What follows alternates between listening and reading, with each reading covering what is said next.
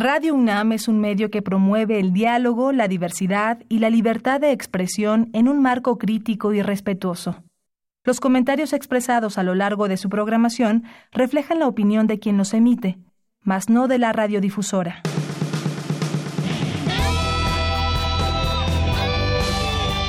Prisma RU. Relatamos al mundo.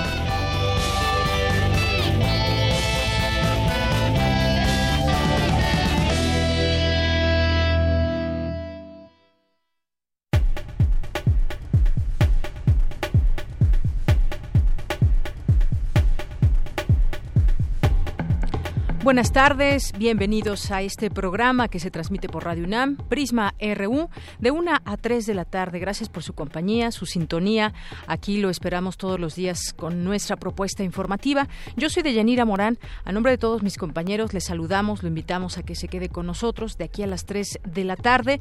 Hoy tenemos un menú informativo variado para llevarle hasta ustedes análisis y nuestra propuesta informativa de este día. Entre las cosas que vamos a hablar el día de hoy es lo que sucedió con Donald Trump. Quizás le queden como a nosotros distintas preguntas en torno a cómo es que pudo salvar este impeachment Donald Trump y sobre todo también esta acusación que pesaba en su contra de haber eh, pues utilizado a otro país en torno a investigar al hijo de un adversario político. Tenemos muchas preguntas que hacer y las haremos el día de hoy aquí en este espacio porque tendremos la oportunidad de conversar con el doctor Eduardo Rosales Herrera, que es un, es un académico internacionalista de la Facultad de Estudios Superiores Acatlán y que quizás ustedes ya lo conocen, es muy activo en torno a estos temas de dar eh, conferencias y también entrevistas en torno a, los temas que se, eh, se suscitan eh, internacionalmente. Vamos a hablar con él hoy. Hoy la Rayuela dice, Trump va por todo, ahora buscará modificar la Constitución para echar raíces en la Casa Blanca. Es una amenaza para el mundo, es lo que dice hoy la rayuela de la jornada.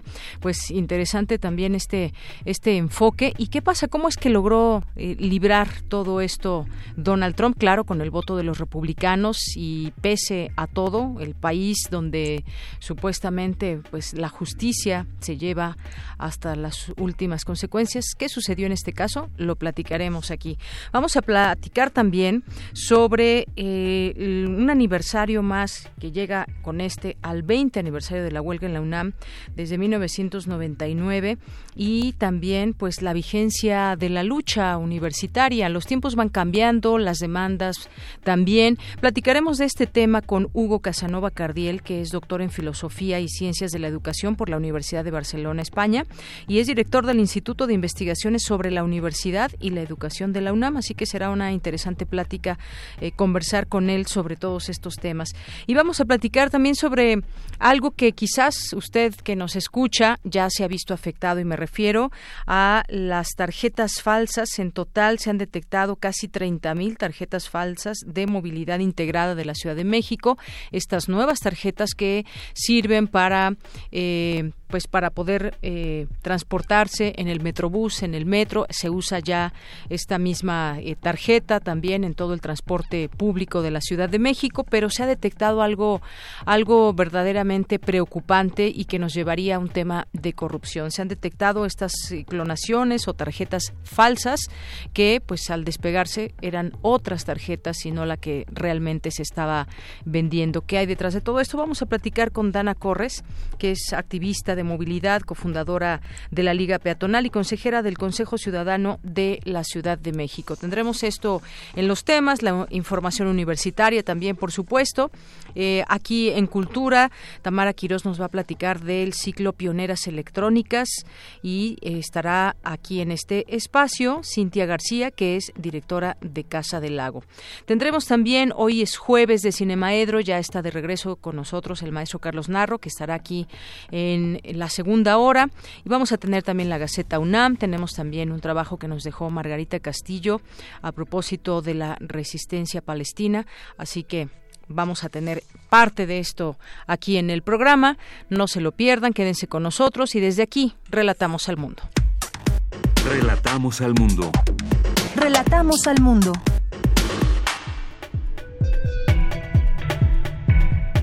Ya es la una de la tarde con nueve minutos y en resumen, hoy jueves 6 de febrero, en los temas universitarios, la autonomía institucional y la rendición de cuentas son fundamentales en una democracia, señala en, eh, señalan en el Instituto de Investigaciones Sociales.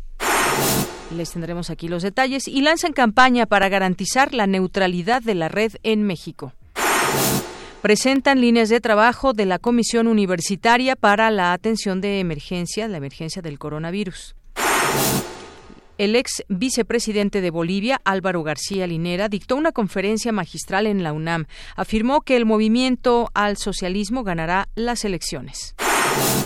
En temas nacionales, a puerta cerrada, el presidente Andrés Manuel López Obrador se reúne con los padres de los normalistas de Ayotzinapa, desaparecidos hace cinco años y cuatro meses. En otro tema, el primer mandatario defendió su planteamiento de quitar los puentes en próximo ciclo escolar y descartó que afecte al turismo.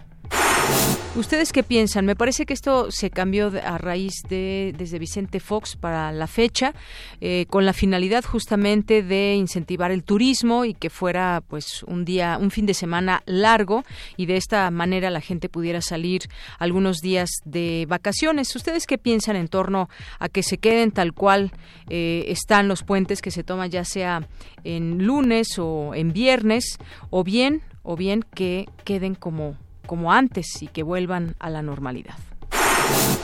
El Consejo Técnico del IMSS ratificó por unanimidad el criterio que aplica el Instituto para determinar como límite superior de cotización 25 salarios mínimos para el pago de las pensiones.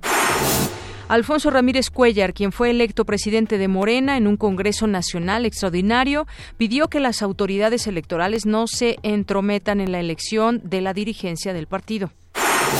La Suprema Corte de Justicia planteará impedir que los estados cobren impuestos locales a los casinos. Y en los temas internacionales, un día después de que terminó su juicio político, el presidente de Estados Unidos, Donald Trump, celebró su absolución y aseguró que el proceso había sido malvado y corrupto. China concluyó este jueves la construcción de un segundo hospital para aislar y tratar a los enfermos del coronavirus, que ya ha cobrado la vida de 565 personas y sigue diseminándose. Hoy en la UNAM, ¿qué hacer y a dónde ir? El Centro de Investigaciones sobre América Latina y el Caribe organiza el Cine Debate, Movilidades y Racismos, Construyendo Nuestra Nación, el aporte de las migraciones afrocaribeñas en Costa Rica, que se llevará a cabo hoy a las 16 horas en la Sala José Martí, ubicada en la Torre 2 de Humanidades en Ciudad Universitaria. Como parte del ciclo Homenaje a Ángel Godet, la Filmoteca de la UNAM proyectará la cinta Barroco del director mexicano Paul Leduc, interpretada por los actores españoles Francisco Raval y Ángela Molina, y los mexicanos Ernesto Gómez Cruz y Roberto Sosa, Barroco es una miniserie de tres episodios de una hora cada uno, inspirada en el libro Concierto Barroco de Alejo Carpentier. Este material participó en los festivales de cine de Guadalajara y Toronto en 1989. La función es hoy a las 16 horas en la sala José Revueltas del Centro Cultural Universitario. Recuerda que hoy tienes una cita con Inventario 20.1, programa de televisión que cuenta los acontecimientos que cobran vida dentro de nuestra universidad. Se trata de un espacio que te permite saber qué sucede, dónde y cómo para mirar y vivir la UNAM desde distintas perspectivas. Acompaña a la periodista Rosa Brizuela y sintoniza hoy, en punto de las 20:30 horas, la señal de TV UNAM por el canal 20.1 de televisión abierta.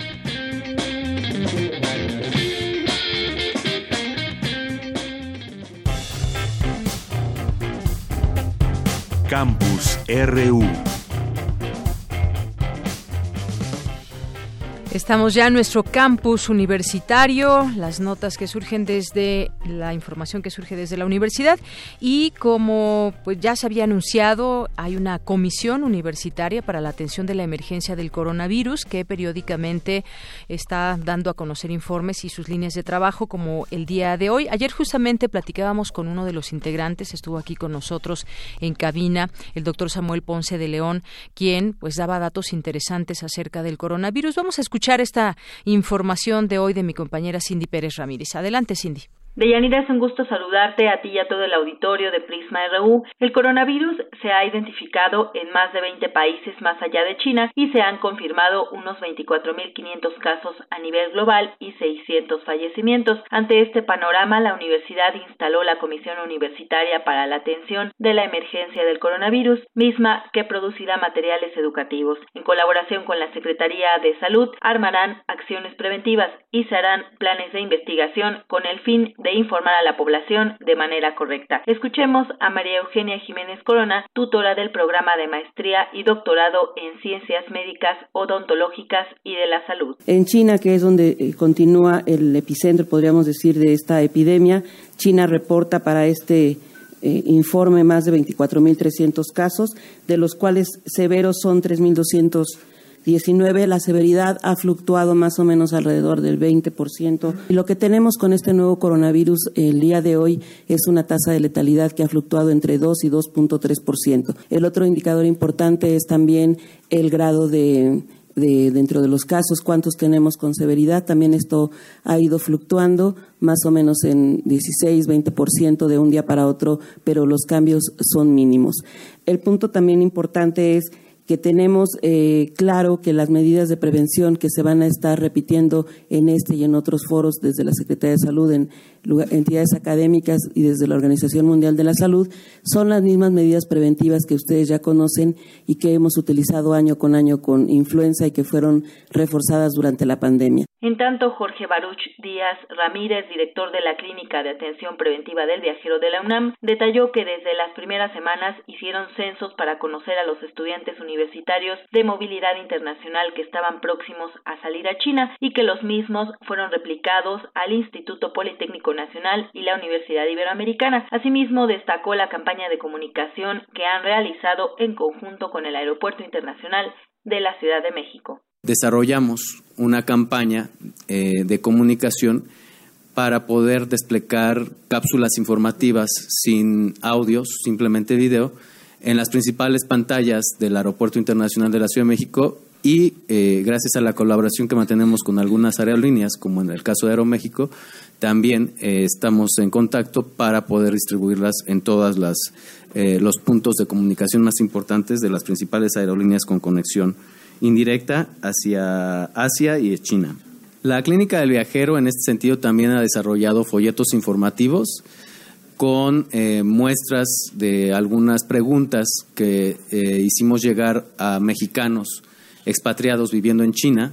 Ahorita nos encontramos en el proceso de eh, estrechar la colaboración con la Escuela Nacional de Lenguas de la UNAM y el Centro de Estudios para Extranjeros, quienes nos van a facilitar eh, de manera inmediata eh, traducciones validadas e interpretaciones de todos los materiales con los que contamos en el idioma de chino, mandarín e inglés con la finalidad de ampliar nuestra información hacia grupos de alto riesgo, como pueden ser los visitantes a familia y amigos. Deyanira, pues sin duda una de las funciones más importantes de esta Comisión Universitaria para la Atención de la Emergencia del Coronavirus es evitar la desinformación. Hasta aquí el reporte. Muy buenas tardes. Gracias, Cindy. Evitar la desinformación, justamente irse a la información que es oficial, a la información, por ejemplo, esta que va surgiendo desde nuestra universidad.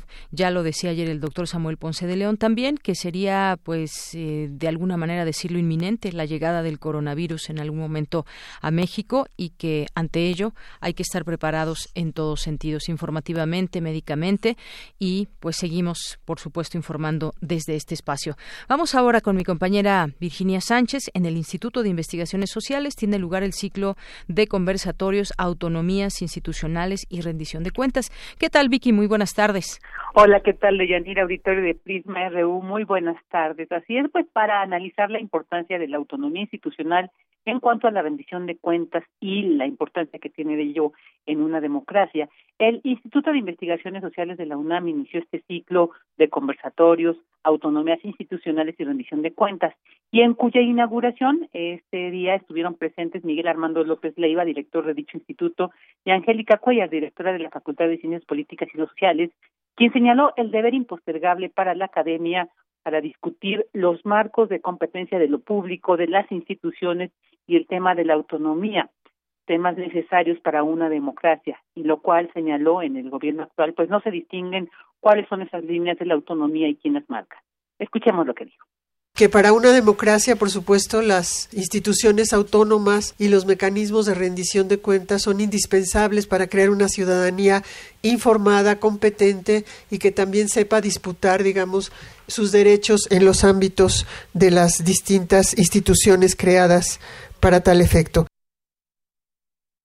Así, bueno, en el primer eh, conversatorio ya de, después de iniciar esta inauguración, se llevó a cabo el primer conversatorio denominado Organismos Públicos Autónomos en Defensa de los Derechos Humanos, donde Luis Raúl González, de la Facultad de Derecho y director del Programa Universitario de los Derechos Humanos de la UNAM, detalló la naturaleza de estos organismos autónomos. Escuchen.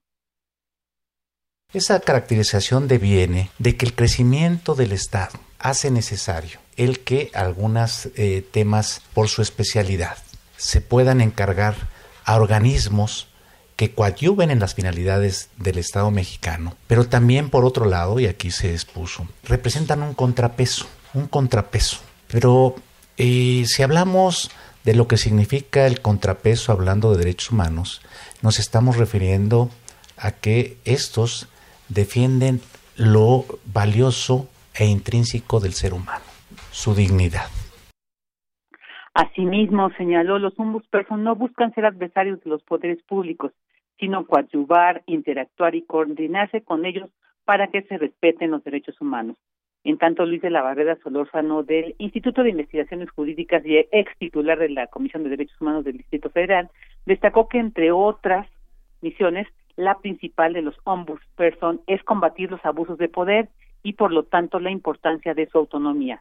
Sin embargo, dijo esto resulta incómodo para aquellas autoridades que no quieren que se les señale ningún error o abuso. Finalmente también participó Gloria Ramírez Hernández, académica de la Facultad de Ciencias Políticas y Sociales, quien habló de la importancia de integrar en estos organismos autónomos, tanto en sus principios como en las prácticas, una política integral de igualdad de género. Este es mi reporte de ella. Muchísimas gracias, Vicky. Buenas tardes. Buenas tardes ahí la importancia de, de todo este tema de los mecanismos que hay para la rendición de cuentas que debe ser algo básico para poder eh, pues terminar también temas como problemas imperantes como el caso de la corrupción cuentas claras siempre es lo que se pretende al haber dineros públicos Continuamos y nos vamos ahora con Dulce García, que nos tiene esta nota sobre Internet. Adelante, Dulce. Dayanira, muy buenas tardes a ti al auditorio de Prisma RU. La neutralidad de la red es el principio que dice que en Internet todos los bits deben ser tratados igual, no importa si su contenido es noticioso o de corte cómico. Es decir, las personas, sin importar cuánto paguen de Internet, pueden ver lo que quieran. El Internet puede seguir así pero también puede atravesar por un proceso de regulación de su contenido, es decir, que ya no podrían verlo todo todos. Por ello se lanzó la campaña Salvemos Internet para defender la neutralidad de la red en México, sitio web que ya se encuentra activo y a través del cual se está convocando a una consulta pública para opinar al respecto. Dicha consulta cierra el próximo 6 de marzo. A propósito de esto habla Luis Fernando García de la Red en Defensa de los Derechos Digitales. la idea es que las, las eh, empresas, organizaciones, startups, creadores que se están sumando a la campaña, que más abajo ya aparecen varias de ellas se siguen sumando eh, eh, frecuentemente, nos, dicen que ser parte de la campaña.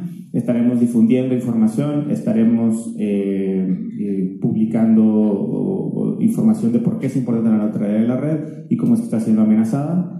Desde 2014, la Ley Federal de Telecomunicaciones y Radiodifusión obligó al Instituto Federal de Telecomunicaciones a emitir unos lineamientos que protegieran la neutralidad de la red, pero durante cinco años el instituto no emitió dichos lineamientos, de ahí que la Red por la Defensa de los Derechos Digitales lanzara esta campaña con el objetivo de que incluso dichos lineamientos atiendan a las necesidades de las personas y no del Estado. Se abre la puerta en el, artículo 5 mediante dos fracciones a que se puedan, a que las empresas de, los proveedores de acceso a Internet tengan que bloquear contenidos, aplicaciones o servicios, dice, por razones de seguridad nacional o cuando una autoridad lo, eh, eh, lo solicite.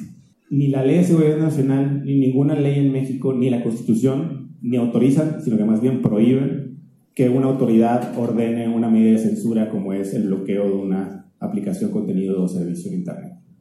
Por lo tanto, consideramos que esas disposiciones son violatorias del derecho a libertad de expresión, inconstitucionales y no tendrían por qué estar en los lineamientos. Para quienes deseen sumarse a esta campaña pueden visitar la página web salvemosinternet.mx. Hasta aquí el reporte. Muy buenas tardes. Gracias, Dulce. Pues seguiremos, por supuesto, en ese tema. Regular Internet, ¿de qué se está hablando? ¿De qué manera se puede regular? ¿Por qué? ¿Quién gana? ¿Quién pierde en todo esto? Seguiremos platicando, por supuesto, de este tema. Continuamos. Queremos escuchar tu voz. Nuestro teléfono en cabina es 55 36 43 39. Porque tu opinión es importante, síguenos en nuestras redes sociales, en Facebook como Prisma RU y en Twitter como arroba PrismaRU. Continuamos una de la tarde con 25 minutos.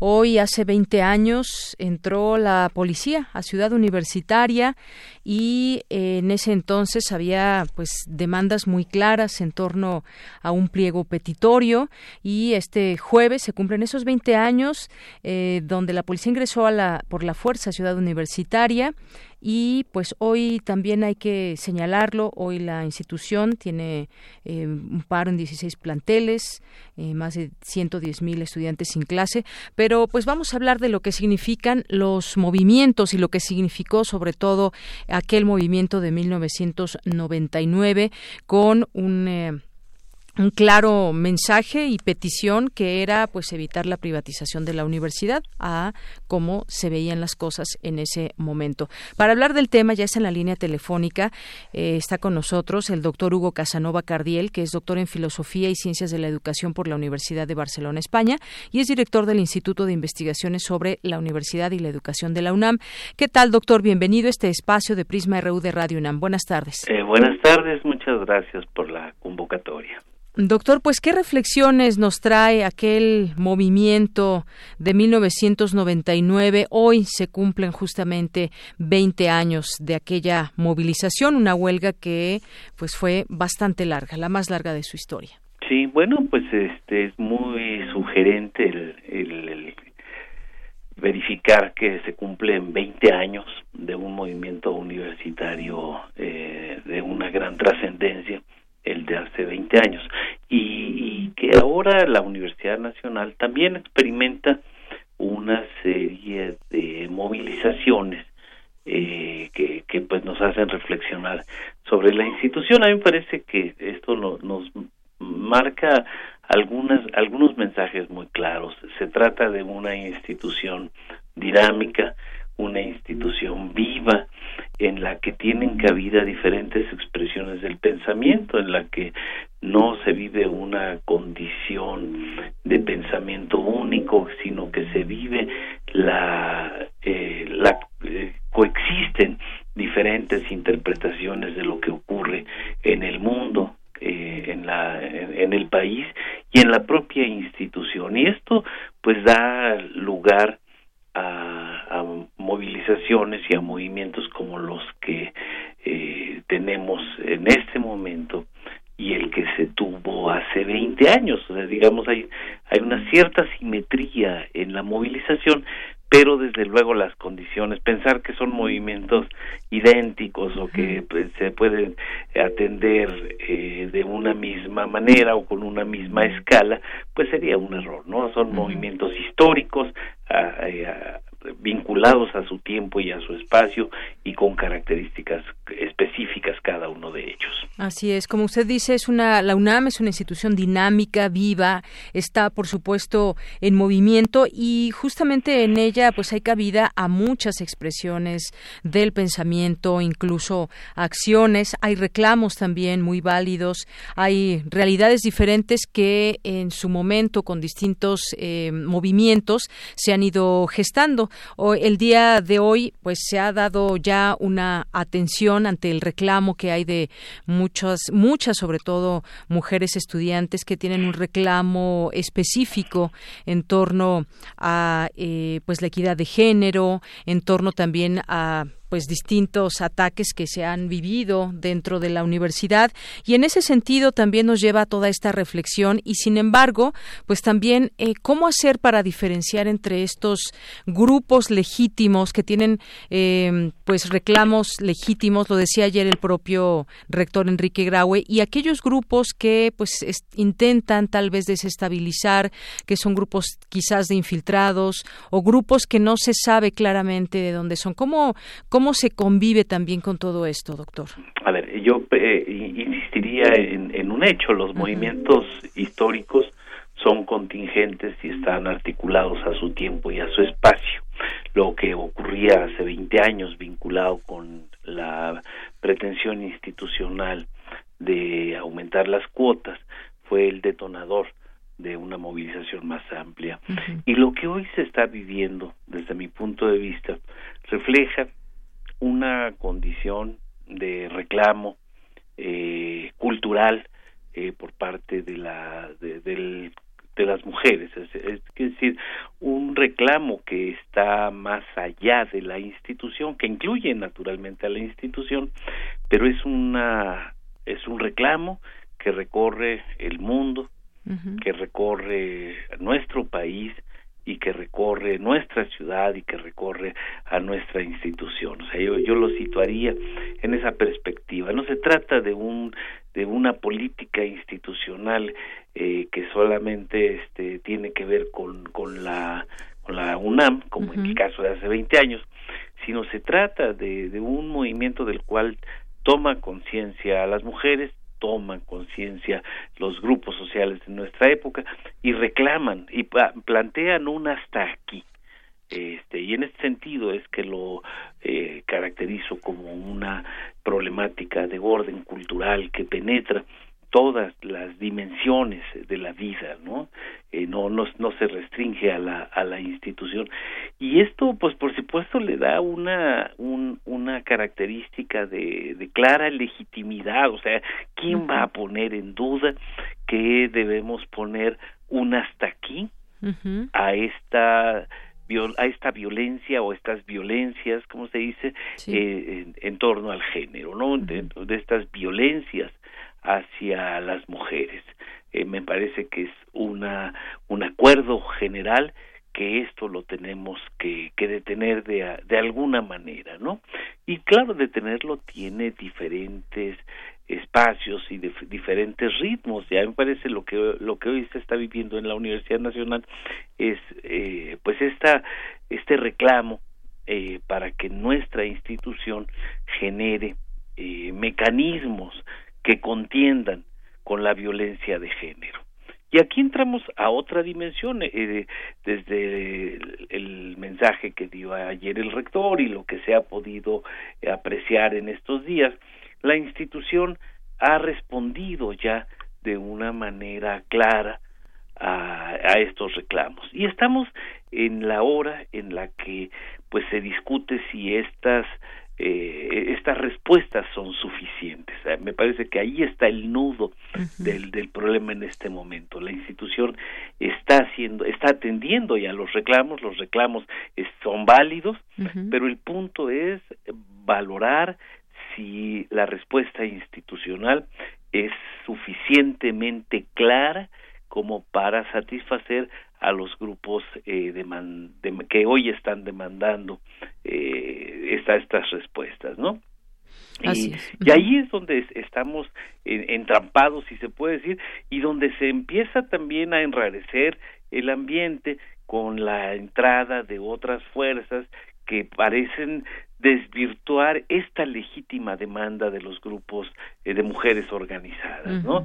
Y esta preocupación que tiene la institución por de alguna manera blindarnos de fuerzas externas que tengan otros propósitos eh, como la desestabilización. Y que bueno eh, estamos eh, respondiendo con la, con las armas que tiene el saber y que tiene la universidad que son pues la propia reflexión, que son la capacidad para pensar de una mejor manera eh, los problemas que nos aquejan, ¿no? Y me parece que estamos en ese punto, ¿no? Dirimiendo si la respuesta institucional es suficiente y si las eh, los grupos femeninos o los grupos de mujeres organizadas consideran que, que la respuesta está en el camino de, de dar solución a esta problemática al menos en el campo de la universidad, porque naturalmente hay un, el problema de orden global, problema histórico de la del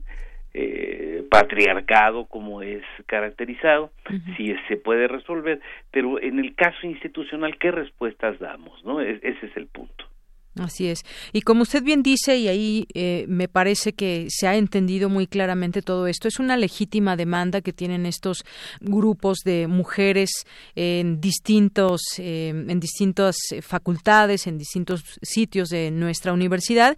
Y pues bueno, la respuesta hasta el momento ha sido pues optar por el diálogo. Ayer se presentaban eh, pues los ejes rectores, las acciones que se van a llevar a cabo en este sentido, que me parece que quedan muy claramente expuestas, como la ampliación del tribunal con perspectiva de género o la creación de un organismo autónomo sobre violencia de género, un reglamento también para ampliar y fortalecer la defensoría de los derechos universitarios, eh, la divulgación de materiales también didácticos, la propuesta para incorporar la perspectiva de género en los planes de estudio. Es decir, ha habido una respuesta y, como usted dice, estamos en ese momento para que se analice tanto de un lado como de otro estas propuestas que nos deben llevar al diálogo y la solución quisiéramos pronta a todo esto que está sucediendo. Hay un claro mensaje institucional eh, y hay también pues esta opción de diálogo y que estaremos viendo en próximos días cómo se da esta interacción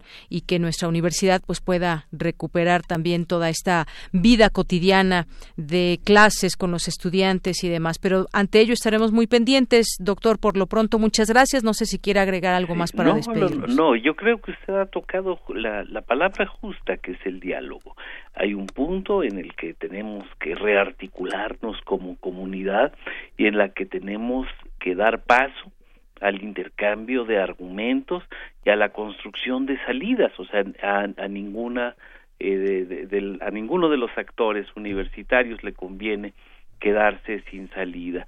Y el ejemplo que es, es muy válido de hace 20 años, la universidad, recordemos, estuvo cerrada por 10 meses y no hay nada peor para un país con aspiraciones de crecer y de llevar a su sociedad hacia el futuro que tener a su principal institución de educación superior cerrada. Entonces, eh, desde luego no se trata de abrir por abrir o de reclamar eh, la apertura inmediata, se trata de hablarnos, de convencer y de generar este necesario diálogo para encontrar los puntos de acuerdo y los puntos en los que se responde de manera institucional y seria a las legítimas preocupaciones del colectivo de mujeres. Muy bien.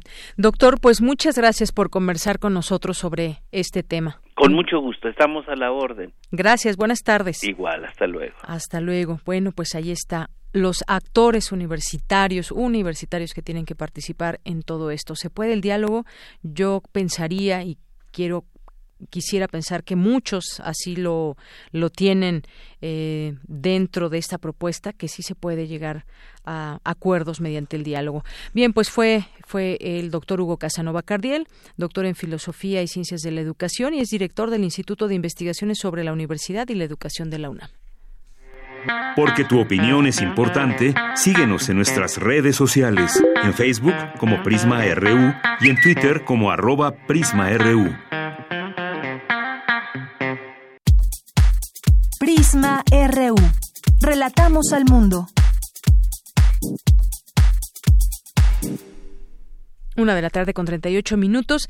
Damos la bienvenida a este espacio a, Dana Corres, que es activista de movilidad, cofundadora de la Liga Peatonal. Los pueden seguir en Twitter como arroba Liga Peatonal y es consejera del Consejo Ciudadano de la Ciudad de México. ¿Qué tal, Dana Corres? Muy buenas tardes. Hola, Deyanira, ¿cómo estás? Muchas gracias por invitarme a platicar de este tema.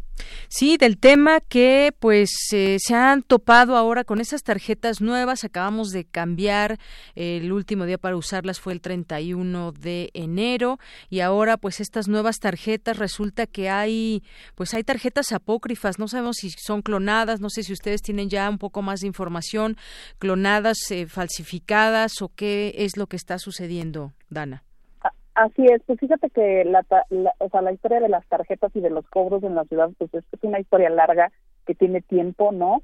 Este, mm, desde 2008 sabemos que hay tarjetas apócrifas funcionando en el sistema, ¿no?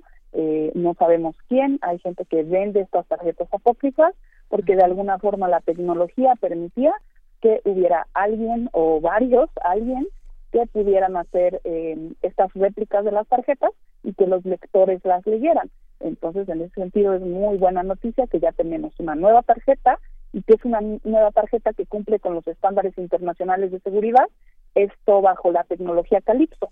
Lo que sabemos de, de cifras oficiales, según ha, dado a conocer el gobierno de la Ciudad de México, es que en los últimos días han tenido 30 mil eh, tarjetas intentando pasar por los por, los torniquetes y por estos nuevos este como espacios de seguridad porque también es nuevo o sea no es solo nueva la tarjeta sino también es nueva la, la tecnología de los lectores no este entonces la cifra dice que es 30 mil tarjetas eh, apócrifas e ilegales eh, sin embargo sería también interesante conocer desde 2018 por ejemplo Carlos Loret saca un reportaje eh, donde hablan de estos pues de esta fuga millonaria a partir de las tarjetas apócrifas que ya tenía años sucediendo, ¿no? Entonces estaría muy bien también saber eh, cuánto dinero se perdió en todos estos años, desde 2008 se sabe que, que te digo que existían estas tarjetas apócrifas. Esta nueva tecnología lo que nos va a garantizar es que eh, pues ya no exista este esta inseguridad a la hora de, de pagar, ¿no? Eh, es una tarjeta que cuenta con los más altos estándares de tecnología, que digo es un estándar internacional, la tecnología que utiliza, que se llama Calypso, que utiliza en otros sistemas de transporte a nivel mundial, entonces eso es una gran noticia. Se cree, se piensa que es solamente el tema de la integración, porque pues no solamente vas a poder pagar ahora metro y metrobús, sino también vas a poder ahí meter tu tarjeta de Covici, vas a poder meter, vas a poder ya también pagar trolebuses, RTPs, eh, poco a poco van a ir haciendo la adaptación, es decir, a los buses le, van a empezar ya a poner las maquinitas para que puedas pasar por ahí la tarjeta. Eh, es una integración que va a ser paulatina, pero no es solo eso, o sea, no es solo la integración y que con una tarjeta vas a poder ya pagar toda una serie de servicios de transporte en la ciudad, eh, de movilidad integrada, sino que también se trata de un tema de seguridad. Así es, dice, ¿se perdió eh, todo este dinero? ¿Se perdió o, es, estaríamos hablando de un caso de corrupción, Dana? Pues no lo sabemos. Eh, creo que se, o sea, tendría que haber una investigación fuerte para saber de dónde venían esas, esas tarjetas. Eh, en ese reportaje con Carlos Loret mandan a un, a un reportero, el reportero se va encubierto a recibir la tarjeta. Hay, había grupos de Facebook que se dedicaban a la venta de de estas tarjetas ilegales y entonces mm. eh, tú pagabas, haz de cuenta, un peso y en realidad pues el viaje te costaba cinco o seis pesos. Em, entonces, ¿dónde se quedaban esos cinco pesos o cuatro pesos de más? ¿No? ¿Dónde estaban? No sabemos. O sea, seguramente había algún funcionario eh, inmiscuido porque era un funcionario que tenía que tener adentro acceso a las tecnologías para poder replicarlas. Eh, pero pues no sabemos, no hay responsables, no hay nombres y tampoco sabemos por qué eh, si hay exfuncionarios de la administración de Miguel Ángel Mancera diciéndonos que ellos ya dejaron todo listo, que todo estaba mucho mejor, este que era que era muy fácil, que por eso ahora sí se está implementando la tarjeta integrada, pues yo me pregunto por qué no se integró desde hace meses o años que según esto ya tenían todo listo, ¿no? Así es. ¿Y cómo, ¿Y cómo podríamos, digamos, cerrar el paso a todo esto? No sé si todavía se estén vendiendo estas tarjetas apócrifas o no, pero pues ahora lo que vemos con esta nueva modalidad de tarjeta es pues muy claramente estos lugares dentro del metro o el metrobús donde se puede adquirir una de estas tarjetas. Es decir, eh, que vayamos a esos lugares en vez de pues quizás estar buscando en Facebook y demás con un precio más bajo, pero que pudieran resultar tarjetas falsas? ¿O cómo le podemos ir cerrando el paso a estas tarjetas apócrifas? No, o sea, de hecho ya las tarjetas no pasan. Si tú va, llegas a la estación y quieres pasar con la tarjeta, no lo puedes hacer. Pero ya la compraste. Ajá, así es. Sí, ah, bueno, esas tarjetas ya no se pueden utilizar, entonces es invitar a los usuarios a que solamente adquieran las tarjetas en las estaciones donde se están vendiendo. Eh, tengo entendido que en la tarjeta de la de, de la CEMOVI puedes saber exactamente en qué estaciones sí puedes eh, adquirir la tarjeta. Importante también mencionar que eh, una cosa por la que se ha caracterizado este gobierno también es porque están haciendo eh, licitaciones que pueden ser eh, consultadas por cualquier ciudadano o ciudadana. Y entonces este en ese sentido para esta tarjeta también se hizo eh, una licitación pública. Y la licitación pública consistió en, eh, me parece que fueron 15 empresas las que intentaron proporcionar eh, la tarjeta, que es el plástico que pudiera integrar esta nueva tecnología, ¿no? Y en ese sentido, pues también es innovador este, este proceso, ¿no? La CEMOVI está haciendo todo un trabajo eh, de licitaciones públicas para ciclovías y para un montón de cosas con requisitos que nos garanticen que la infraestructura sea la adecuada, ¿no? Y me parece que pues sí, esa es otra cosa también a resaltar, ¿no? Hemos visto eh, una serie de nuevas medidas de transparencia que no habíamos visto antes.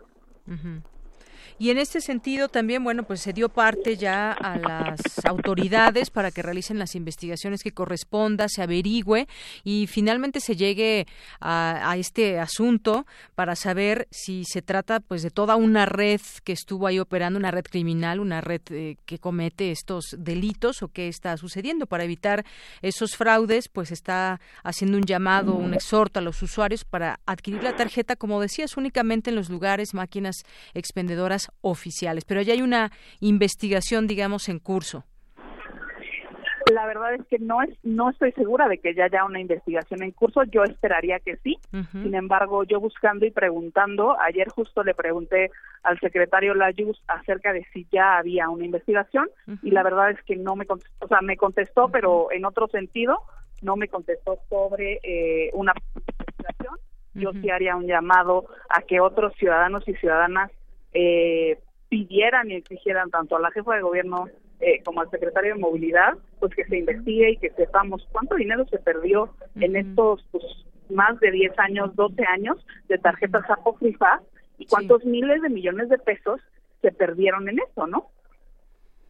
Sí, bueno, pues esto estaríamos viendo. Quien dio a conocer esta información fue eh, fue en su momento la Secretaría de Comunicaciones y Transportes. No indica aquí exactamente qué persona, pero dice que se dio parte a la Fiscalía General de Justicia de la Ciudad de México para esas investigaciones. Pero como bien dices, una cosa es la declaración, pero otra saber si realmente ya se está tomando parte en esta investigación.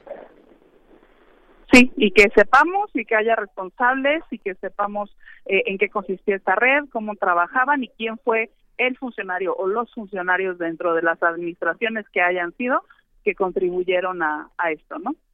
Muy bien, bueno, pues todo un tema a investigar, que se sepa exactamente pues qué, qué sucedió con esas tarjetas, porque además pues eh, se desprende es como una como una calcomanía, digamos, con las que las recubrieron, haciéndose pasar ya por nuevas, pero en realidad eran otro tipo de tarjetas o eran otras tarjetas.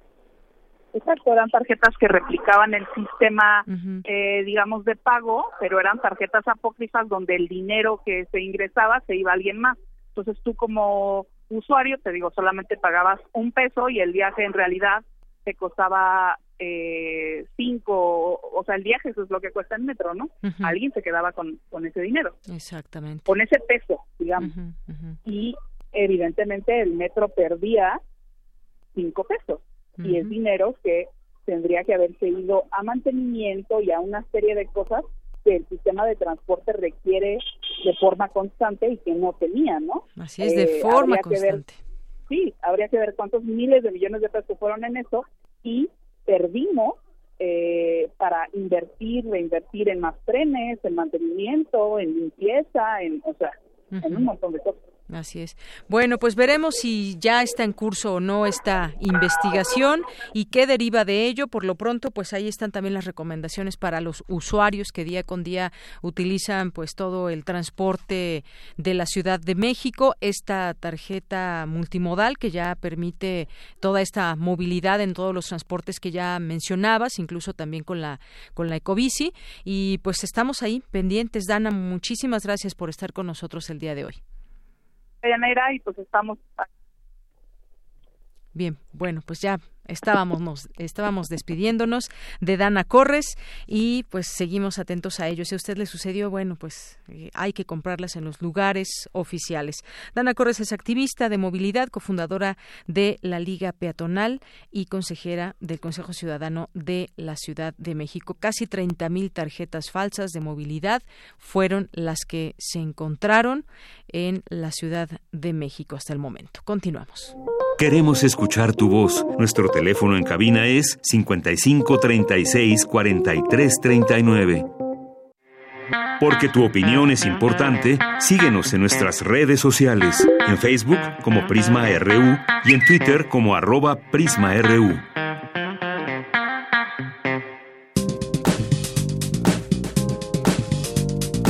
Cultura RU.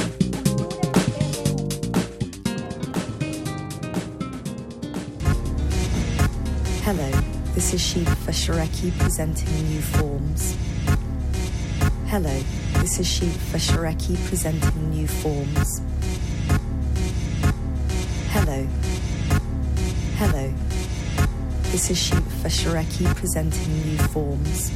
New forms. New forms. New forms. Hello. Bien, entramos a la sección de cultura. ¿Qué tal, Tamara? Muy buenas tardes. Deyanira, muy buenas tardes a ti y a todos aquellos que nos acompañan. Qué gusto poderlos saludar a través de esta frecuencia universitaria en este jueves 6 de febrero. Deyanira, es momento de entrar a la información cultural de hoy. Esta tarde conversaremos de un evento que se llevará a cabo en la Casa del Lago Juan José Arreola. Se trata de la serie Pioneras Electrónicas y para contarnos todos los detalles de este ciclo nos acompaña ya en la línea Cintia García Leiva. Ella Además de ser eh, investigadora, gestora cultural, tiene ya una importante carrera en programación, planeación y coordinación en instancias como el programa Arte, Ciencia y Tecnologías, también la cátedra Max Aub y es actual directora de Casa del Lago. Cintia, bienvenida a este espacio, muy buenas tardes. Buenas tardes, Tamara, muchísimas gracias por, por recibirnos hoy. Qué gusto. Al contrario, muchísimas gracias a ti por tomar la llamada. Sabemos que, bueno, eh, andas en, muchas cosas. Eh, tuve que resumir, de hecho, tu currículum por cuestiones de tiempo. Te agradezco mucho, no, estuvo perfecto. Oye, Cintia, el sábado inicia Pioneras Electrónicas y, bueno, queremos saber cómo surge este proyecto y quiénes participan, qué es lo que conoceremos. Sí, claro que sí. Bueno, pues de nuevo, mil gracias, Tamara. Yo ya tenía muchas ganas de platicar contigo al aire y justamente de este tema que nos reúne. En efecto, eh, este sábado, 8 de febrero a las 5 de la tarde, aquí en Casa del Lago, en el Foro Arreola, se presenta por primera vez en México la tornamesista experimental Shiva Feshareki. Ella eh, viene de Londres, eh, y con un trabajo súper interesante justamente en estos planos entre lo académico, lo composicional, lo musical y viene a presentar dos sets distintos. Por un lado, su nuevo disco, es un disco que se llama New Forms, que justamente está hecho a partir de un trabajo interesantísimo con las tornamesas, casi siempre vinculadas a la música pues bailable, a la música de la fiesta, que también por supuesto nos gusta. Claro. Pero en este caso es un trabajo más bien eh, tecnológico con este, con las tornamesas como un instrumento y también con otro tipo de trabajo con electrónica, hay mucho trabajo con sintetizador, computadoras y demás. Va a presentar en este set una parte de este, de este nuevo disco eh, y la segunda, que es para lo que, para lo que hoy nos convoca también esta entrevista, es el homenaje que hace a tres compositoras que son pioneras electrónicas y que es con las que queremos abrir este ciclo que va a durar todo el año.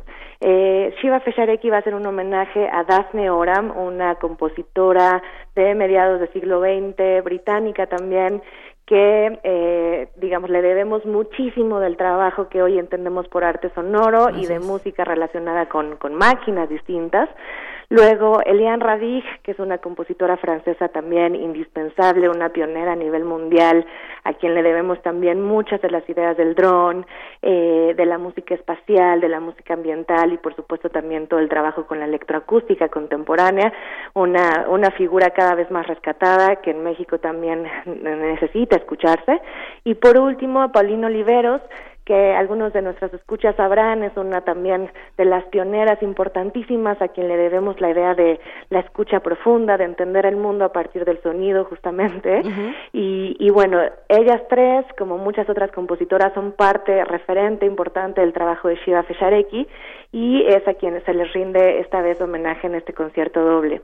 Eh, Shiva va a estar además eh, colaborando con una artista mexicana, una artista joven, pero también con una trayectoria súper interesante en la música experimental, en la música electrónica, que es Leslie García. Leslie García es conocida en México por varias cosas, entre otras su trabajo con, con Paloma López para el colectivo Interspecifics, que ha estado trabajando muchas ideas de sonido conciencia, especialmente en el área de la biología, eh, y tiene proyectos también como solistas, en este caso Microhome, que es su, su alias, eh, y bueno, eh, la, la, idea de este ciclo de pioneras electrónicas es justamente que las artistas que vienen invitadas al ciclo puedan también estar haciendo diálogos sonoros con artistas mexicanas que son, digamos, pioneras en su momento, ¿no? Y que están haciendo un trabajo muy de vanguardia y muy puntual en cómo entender hoy la contemporaneidad de la, del sonido. Por supuesto. Cintia, sin duda, eh, Casa del Lago pues se ha caracterizado por abrir un espacio transdisciplinario, ¿no? Siempre nos ofrecen propuestas contemporáneas y esta vez no es la excepción. Habrá un laboratorio sonoro, podremos ser parte de este arte, de la música electrónica, de la electroacústica también, en un espacio que además es, es un oasis dentro de la ciudad. Y leí por ahí que también eh, Shiva Feshareki hará un, digamos, como una mezcla, va a reimaginar este nuevo álbum que está presentando, específicamente, eh, digamos, inspirándose en la Ciudad de México. Vaya, esto que vamos a escuchar el sábado no va a sonar en ningún otro lugar. Exactamente, bueno, qué bueno que tocas esto, Tamara. Es súper interesante cuando uno trabaja con mujeres y eso mis colegas programadoras, pero también como tú conductoras lo saben, se genera un tipo de complicidad muy distinta y lo que estamos queriendo hacer también en este ciclo de pioneras electrónicas es trabajar muy puntualmente con cada una de las propuestas de las artistas que vienen o que nosotros llevaremos también a otros espacios. Entonces, en efecto, la idea es que todo lo que ocurra en este ciclo y empezando por el concierto de Shiva Feshareki sea adaptado para una audiencia mexicana y sea adaptado para los sonidos también del espacio que sabemos que modifica todo, ¿no? El espacio siempre es fundamental y en efecto pensar en el foro Arreola en Casa del Lago que tiene unas dimensiones específicas, que es un foro abierto eh, para un tipo de público que cada vez más está consumiendo y pidiendo eh, esta electrónica experimental que ya tiene mucho tiempo también ocurriendo va a ser va a ser increíble y es justamente cómo reimaginar lo que se puede producir a nivel archivo en un estado contemporáneo, en un presente hoy que, que tantas cosas ocurren.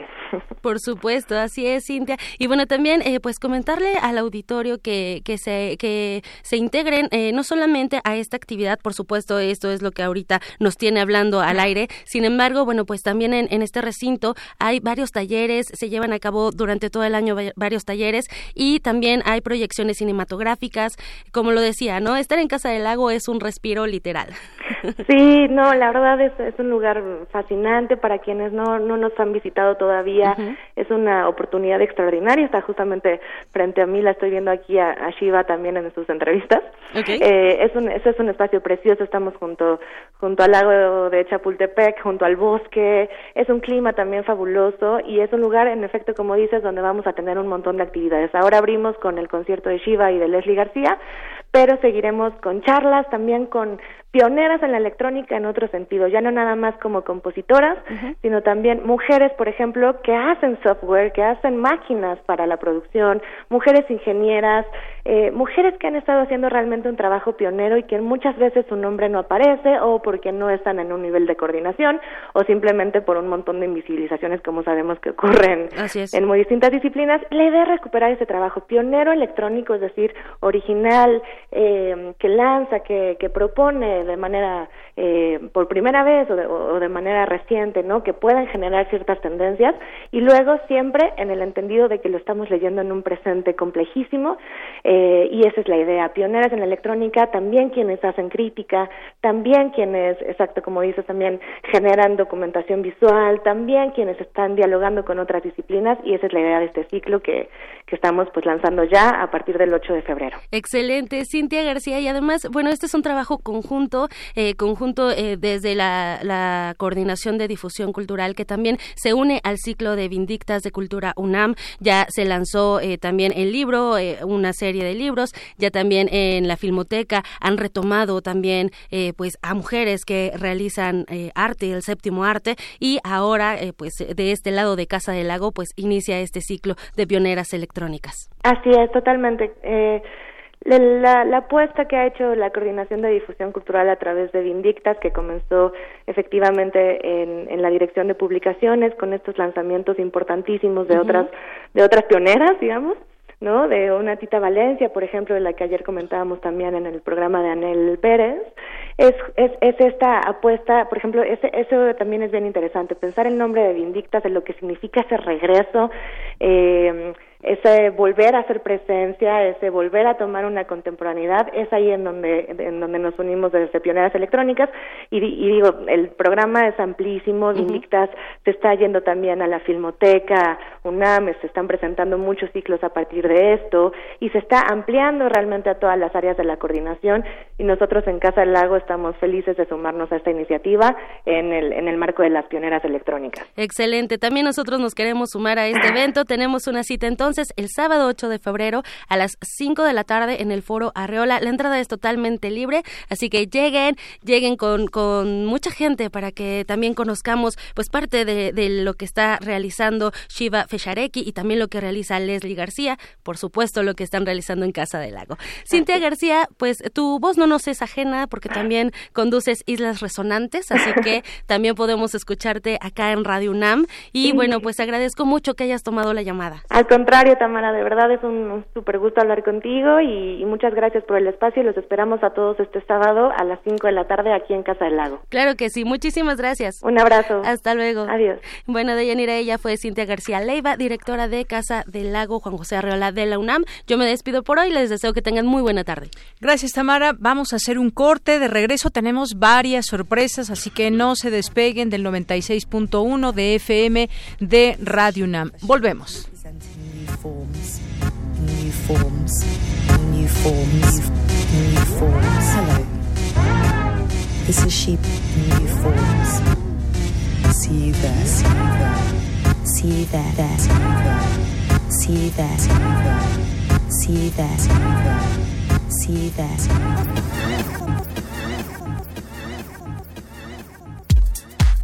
Prisma RU. Relatamos al mundo.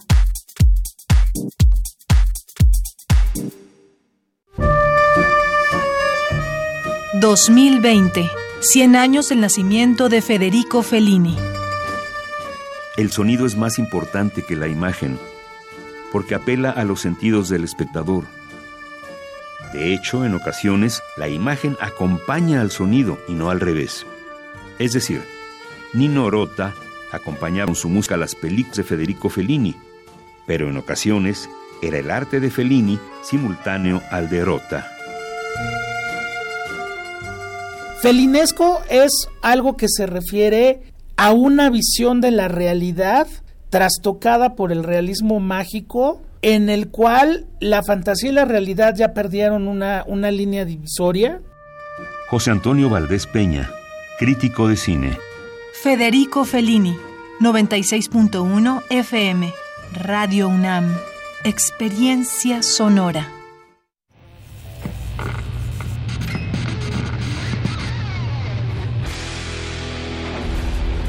¿Recuerdas esta música?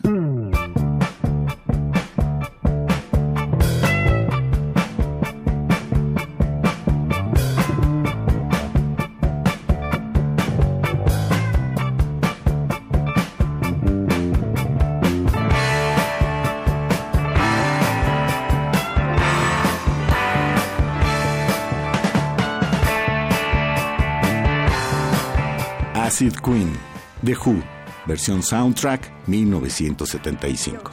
La revolución de la cultura juvenil cuando el rock dominaba el mundo. Todos los viernes a las 18.45 horas por esta frecuencia. 96.1 de FM. Radio UNAM, Experiencia Sonora.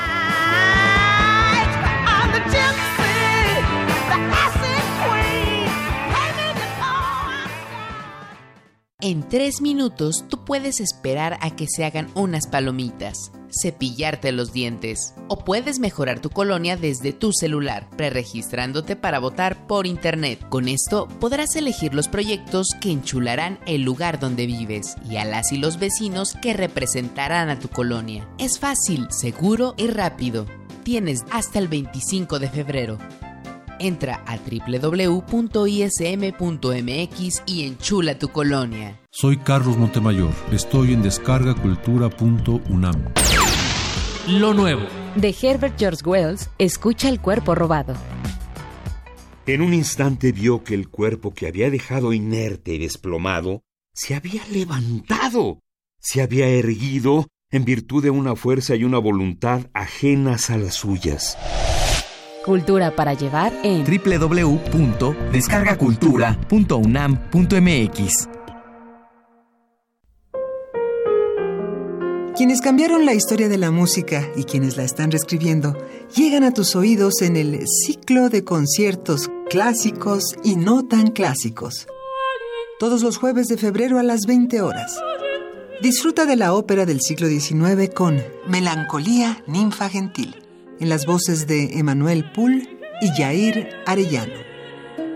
Canciones del fin de la Nueva España en Del Fandango y la Tertulia, por las cuerdas y violines del conjunto típico Revoluciones.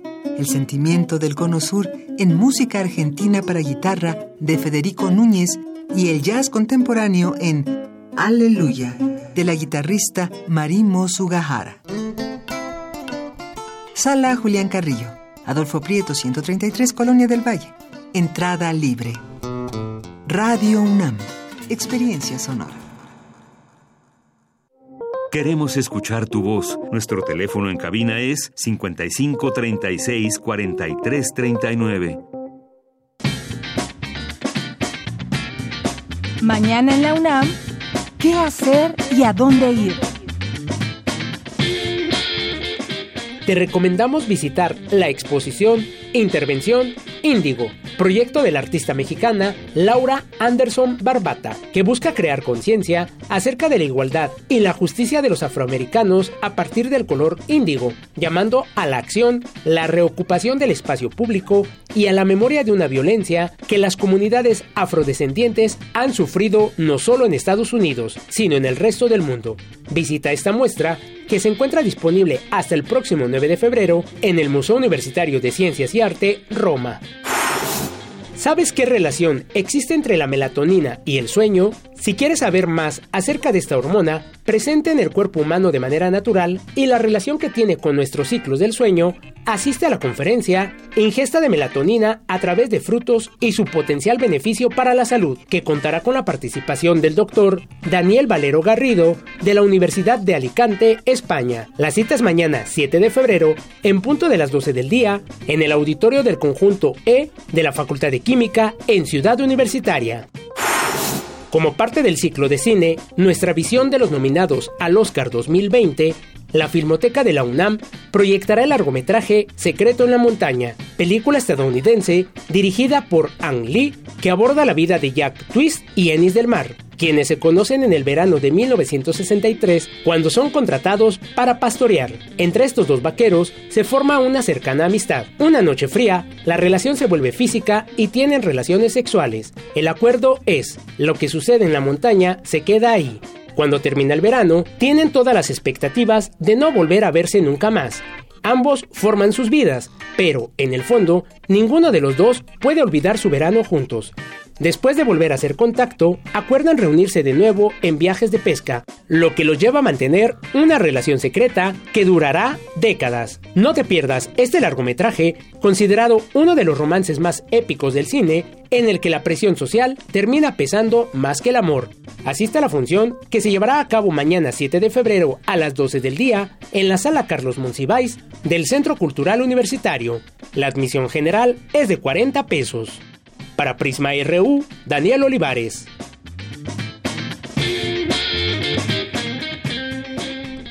Continuamos dos de la tarde con ocho minutos. Ya estamos de regreso en nuestra segunda hora de Prisma RU con todo el gusto de estar con ustedes. Aquí seguimos en el 96.1 de FM y en www.radio.unam.mx. Recuerden nuestras redes sociales arroba Prisma RU, Prisma RU en Facebook, arroba Prisma RU es en Twitter y nuestro teléfono en cabina es el 5536 4339. Pues los queremos invitar a un congreso, un congreso internacional de bibliotecología Estudios de la Información y Medios de Comunicación, Perspectivas Internacionales. Este congreso lo lleva a cabo el Instituto justamente en conjunto con la International Federation of Library Associations and Institutions. Es un evento académico que le permitirá eh, distintas cosas que se pretenden con este congreso. Una de ellas, estar posicionado como líder en materia de investigación bibliotecológica en la región de América Latina y el Caribe. Eh, también mantener el impulso del desarrollo del repositorio de bibliotecología y áreas afines para América Latina y así apoyar la difusión e intercambio de información científica en acceso abierto, actividades que impulsa la UNAM y en las que el instituto ha sido líder y pionero. También dar como resultado la colaboración en conjunto en temas de investigación, movilidad académica, publicación de monografías y artículos, reunir a los especialistas a nivel mundial en la disciplina de bibliotecología, así como incrementar su visibilización eh, de las humanidades y de la UNAM, no solo en la región de América Latina, sino a nivel internacional. Así que, pues bueno, nos dejan aquí su página para que ustedes puedan conocer también en todos los detalles de este congreso y pues ahí pueden entrar al instituto y ahí tener toda la información al Instituto de Investigaciones Bibliotecológicas y de la Información. Ahí pueden consultar todos los datos. Este congreso que se va a realizar ahí en la Torre 2 de Humanidades, en el piso 13, en Ciudad Universitaria. Le dejo un teléfono también, si es de su interés para más detalles, 56 56 23 0044 y 56 23 eh, 23 56 23 00 45. Bien, pues a estos teléfonos también pueden obtener más información.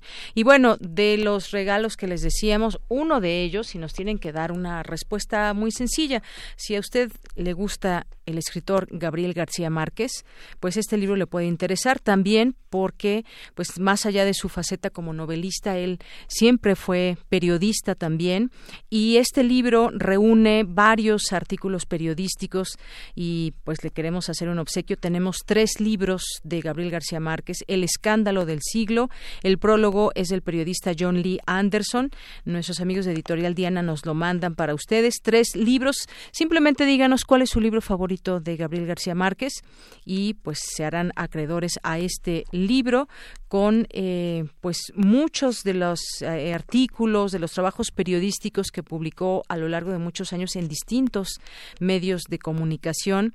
Él en algún momento dijo no quiero que se me recuerde por 100 años de soledad ni por el premio Nobel sino por el periódico. Nací periodista y hoy me siento más reportero que nunca. Lo llevo en la sangre me tira así que pues este libro es para ustedes con el simple hecho de que nos llamen al 5536-4339 y nos digan cuál es su libro favorito de Gabriel García Márquez. Y bueno, tenemos también cinco pases dobles para que se vayan a ver a los Pumas contra San Luis el próximo 9 de enero a las 12 del día, como ya es costumbre, allá en Ciudad Universitaria, en el Estadio Olímpico Universitario. A las cinco primeras personas que nos llamen y pues simplemente quieran ir a disfrutar de este partido de Pumas contra San Luis el próximo domingo. Así que, pues llámenos también 5536 4339. Y bueno, pues ahora sí ya nos vamos a la información. Bueno, antes, antes nuestras redes sociales ya se me estaba olvidando. Gracias a ustedes que nos escriben y que están ahí atentos. Eh, nos dice, bueno, están contestando aquí por, por Twitter, dijimos que era por teléfono, gracias George Kittle y Aaron Barreto, también a Minerva de Octubre, pero esta ocasión los regalamos por teléfono. Les prometemos que a la siguiente los regalamos vía Internet. Muchas gracias. Eh, por aquí saludos a El Zarco, eh, también nos escribe por aquí. 007 dice es el colmo de la corrupción en México. Así cualquier gobierno, izquierda, derecha o hasta el mismo Jesucristo fracasaría en gobernar a un país corrupto hasta la médula. Quieren crecimiento y país de primer mundo con actuaciones lamentables por parte de sus ciudadanos. Bueno, pues este tema de las tarjetas que platicábamos, cerca de 30.000 que se han detectado falsas. Dani Amaro, muchos saludos. José Luis León nos dice, o sea que hay al menos 30.000 usuarios que prefieren hacer tratos con los delincuentes. Bueno, quizás ellos no sabían que estaban haciendo ese trato, no lo sé exactamente, pero de ser así, lamentable. Gracias, José Luis León, por el comentario. David García dice, nada más no, no entendí en qué consistió el fraude al sistema colectivo. Bueno, pues que se falsificaron tarjetas, David, se falsificaron tarjetas y a la hora de pasarlas por los torniquetes, pues no servían porque son falsas. De eso se trató este fraude. Emilio Cantún también, muchos saludos. Tintán y Charles también, les mandamos muchos saludos. A eh, César Soto, que nos dice, en UNAM conviven, respetan y convergen diversidad de ideas y pensamientos heterogéneos en la crítica y análisis, en propuestas en la comunidad y la academia para lograr respuestas. En 99 se debatió no aumentar cuotas y servicios. Efectivamente, gracias César. Alejandro Cardiel em, dice que por favor no usen como fuente a Loretiro. Bueno, gracias por el comentario. Rusel Álvarez también. Eh, saludos, aquí una invitación que nos deja al teatro y pues muchas gracias. Aquí seguimos atentos a todos sus comentarios. Vámonos ahora sí a la información con Cristina Godínez. Conferencia magistral se llevó a cabo sobre el proceso boliviano en el contexto latinoamericano hoy, una conferencia que dio Álvaro García Linera y Cristina Godínez nos tiene los detalles. Adelante, Cristina. Deyanira Auditorio de Prisma RU, buenas tardes. Al dictar una conferencia magistral en la UNAM, Álvaro García dijo que en el presente siglo, en particular de los años 2000 a 2015, en América Latina se vivió una oleada progresista revolucionaria, a la que llamó democracia de igualdad, que se extendió en el continente, pero fue después de 2015 que hubo avances y retrocesos. Escuchemos. Y a partir del 2015 la cosa no está clara. Hay gobiernos progresistas por un lado, hay gobiernos muy conservadores por otro, se pierde un lugar, se avanza en otro lugar. El escenario es complejo, no está fácil y de hecho podemos eh, adelantarnos a lo que voy intentando demostrar gradualmente hasta el final, una especie de cotidianidad fragmentada de lucha entre democracia de igualdad y democracia de desigualdad. Están coexistiendo en una especie de empate catastrófico, flexible, que se mueve como un como un elástico de un lado a otro. Es un escenario de intensa lucha. No hay una tendencia definitiva del continente. Y sobre las elecciones en su país, el ex vicepresidente dijo que los candidatos del movimiento al socialismo, Luis Arce y David Choquehuanca, encabezan las preferencias. Está claro que es una única fuerza de izquierda en el escenario electoral.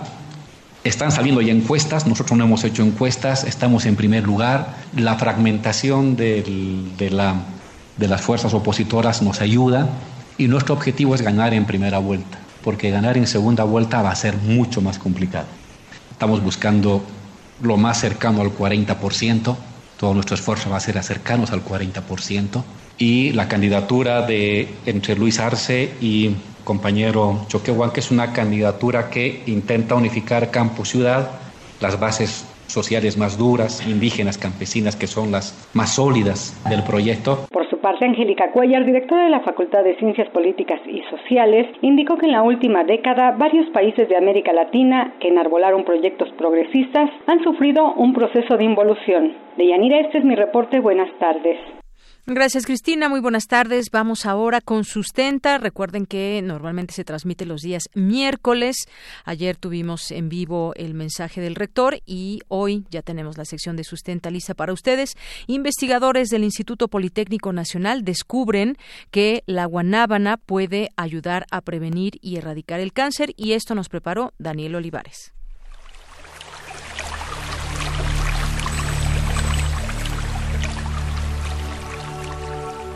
Sustenta. Sustenta. Innovación universitaria en pro del medio ambiente.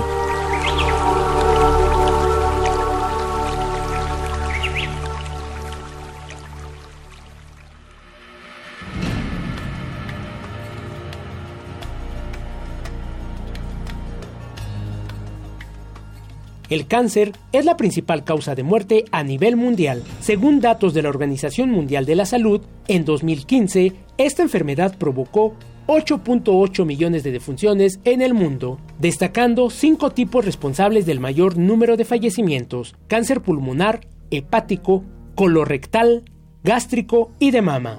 Según el INEGI, esta enfermedad se caracteriza por el rápido y desordenado crecimiento de células anormales, es decir, la transformación de células normales a tumorales y que pueden afectar casi cualquier parte del organismo. En la mayoría de los casos, se trata de padecimientos crónico-degenerativos, por lo tanto, sus incidencias y tasas de mortalidad tienden a incrementarse con la edad. En México es considerado como un problema de salud pública, ya que es la tercera causa de muerte. Según datos del Instituto Nacional de Geografía y Estadística, los casos de defunciones por esta enfermedad se han elevado 22% en la última década. De 2010 a 2018, las defunciones relacionadas con el cáncer o tumores malignos han pasado de 70.240 a 85.754.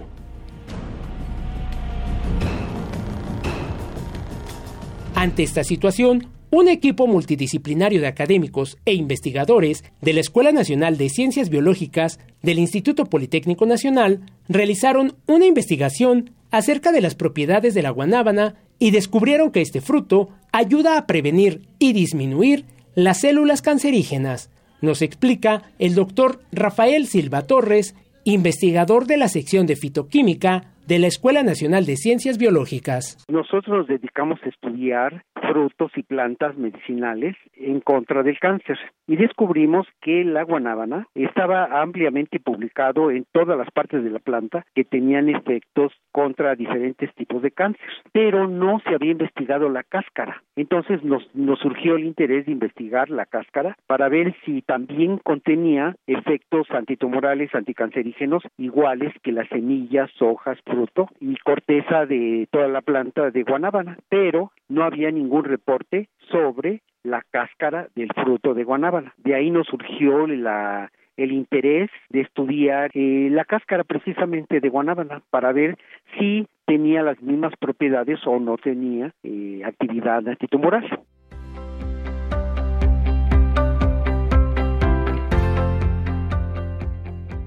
La guanábana, de nombre científico Anona muricata, es un árbol de origen desconocido, pero se cree que nació en las regiones tropicales de las Américas y el Caribe, propagándose ampliamente por el mundo. Hoy en día es cultivado en muchos países por sus frutos comestibles, pesando alrededor de 3 kilogramos.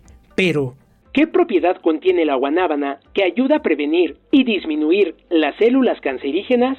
En general, en la guanábana, toda la planta tiene actividad anticancerígena y está ampliamente estudiada por todo el mundo y se han encontrado principalmente acetogeninas.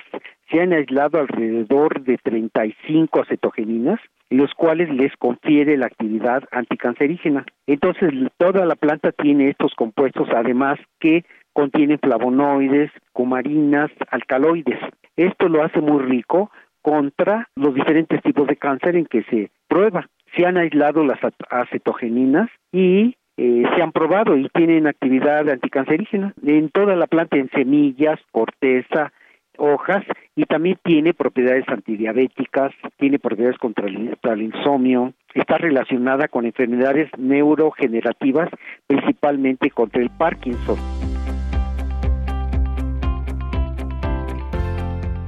La investigación desarrollada por el equipo multidisciplinario del Politécnico Nacional se centró principalmente en el cáncer de próstata, de pulmón y de mama, teniendo resultados muy satisfactorios, ya que la guanábana logró erradicar el 90% de las células cancerígenas. Habla el doctor Silva Torres, nosotros encontramos que en un buen porcentaje, en un 90%, mata las células cancerosas, por ejemplo, de pulmón, que lo probamos aquí en la escuela, y de mama. Y es un buen porcentaje porque también hemos probado otras este, sustancias, tanto puras como extractos, como frutos, etcétera, y no tienen actividad, tienen un porcentaje de 35, 25, en algunos casos 10%, que es nada. Entonces, con un 90% es una muy buena actividad anticancerígena. El doctor Rafael Silva Torres recomienda consumir la guanábana en su conjunto, la hoja del árbol donde crece, la pulpa y las semillas, de manera habitual y cotidiana, lo cual nos ayudará a prevenir el crecimiento de células cancerígenas. En cuanto a las personas que lamentablemente tengan el diagnóstico de dicha enfermedad, también se les recomienda incorporar a su dieta diaria el consumo de este fruto, que ayudará a disminuir las células de cáncer. Es importante señalar que no dejen de lado su tratamiento médico. El consumo de la guanábana solo es una medida alternativa. Para Radio UNAM, Daniel Olivares.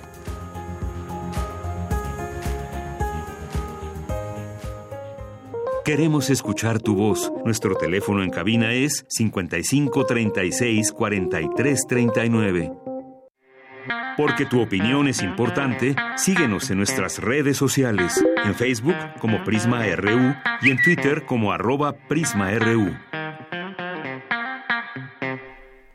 Bien, continuamos y les doy ahora a conocer los ganadores que se van a ir a ver a Pumas, San Luis, Alejandro Daniel Orozco Guzmán, eh, Cristian Flores Rocha, Ángel Fernando Cuellar, Palafox, Lisbeth eh, Reyes Rodríguez, Amalia Oliva Martínez y solamente un cambio, tienen que pasar a recogerlos. Puede ser desde hoy hasta las 7 de la noche y mañana a partir de las 10 y hasta las 5 de la tarde aquí en Adolfo Prieto 133 en la dirección eh, con atención a eh, con Alejandra con nuestra compañera Alejandra en dirección, en dirección.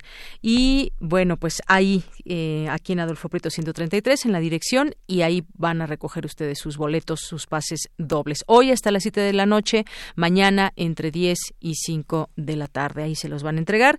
Y bueno, quienes se ganan el libro de Gabriel García Márquez, El escándalo del siglo, son Verónica Ortiz Herrera, Elías Siufe, y Marco Antonio, Marco Antonio Fernández Quintero. Lo pueden pasar a recoger. Tienen toda la siguiente semana para recogerlo nada más, porque luego dejan aquí sus libros abandonados, no los recogen. Los esperamos una semanita completa. Si por alguna razón no pueden, por favor díganos, porque si no, pues el chiste es que los libros rolen y se puedan y se puedan leer. Así que pues le tienen toda la siguiente semana, hoy, mañana, por supuesto, y toda la semana que viene para recoger su libro aquí en Adolfo Prieto 133 en la subdirección de información y ahí con muchísimo gusto se los damos. Bien, pues vamos a continuar ahora con las breves internacionales con Ruth Salazar. Internacional RU. La Organización Mundial de la Salud informó que hasta el día de hoy se tienen confirmados un total de 28.060 casos de coronavirus en China y que 564 personas han muerto por la epidemia, mientras que en otros 24 países se presentan 225 casos y una persona fallecida. Varias aerolíneas anunciaron este jueves la prórroga durante varias semanas de la suspensión de sus vuelos a China continental frente a la epidemia del nuevo coronavirus, para intentar frenar la propagación de la epidemia. Esta mañana se registró un sismo de magnitud 5.6 que sacudió la prefectura japonesa de Ibakari. El epicentro tuvo una profundidad de 40 kilómetros y de momento no hay reporte de heridos o daños materiales. El movimiento se sintió en 23 distritos de Tokio y lugares aledaños el presidente del gobierno de España, Pedro Sánchez, y el titular de la Generalitat de Cataluña, Kim Torra, acordaron iniciar una mesa de diálogo sobre el conflicto político en torno a la región autónoma. Tras el encuentro, Sánchez previó que este será un proceso de diálogo largo que iniciará este mismo mes. El expresidente boliviano Evo Morales afirmó que una de las razones de su candidatura como senador es blindarse ante las amenazas de Estados Unidos tras el golpe de Estado consumado en noviembre de 2019. Donald Trump, mandatario de Estados Unidos, se mostró hoy victorioso en su primera aparición pública tras su absolución en el Senado y calificó el proceso de impeachment como un terrible calvario. En su mensaje a la nación, Trump dijo que fue un infierno, pero que logró salir adelante ya que de esto se trata la política. Este 6 de febrero es el Día Internacional de la Tolerancia Cero contra la Mutilación Genital Femenina. Actualmente más de 200 millones de mujeres y niñas sufren en 30 países del mundo la mutilación bajo argumentos basados en creencias religiosas y tradicionales.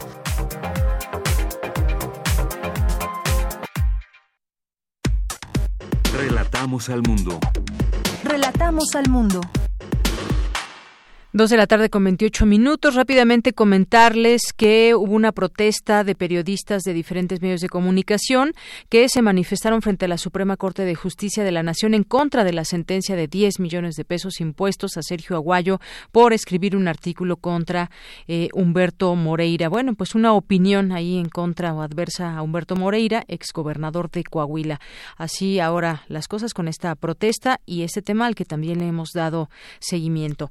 Bien, pues pues continuamos. Gracias por estar con nosotros y vamos a hablar sobre este, pues la libró Trump con el impeachment y además dice que fue sometido a un terrible calvario que dañó eh, a Estados Unidos en juicio político. Es lo que dice el presidente de Estados Unidos y pues eh, todo lo que significa esta absolución en torno a un caso que se seguía en torno a Donald Trump.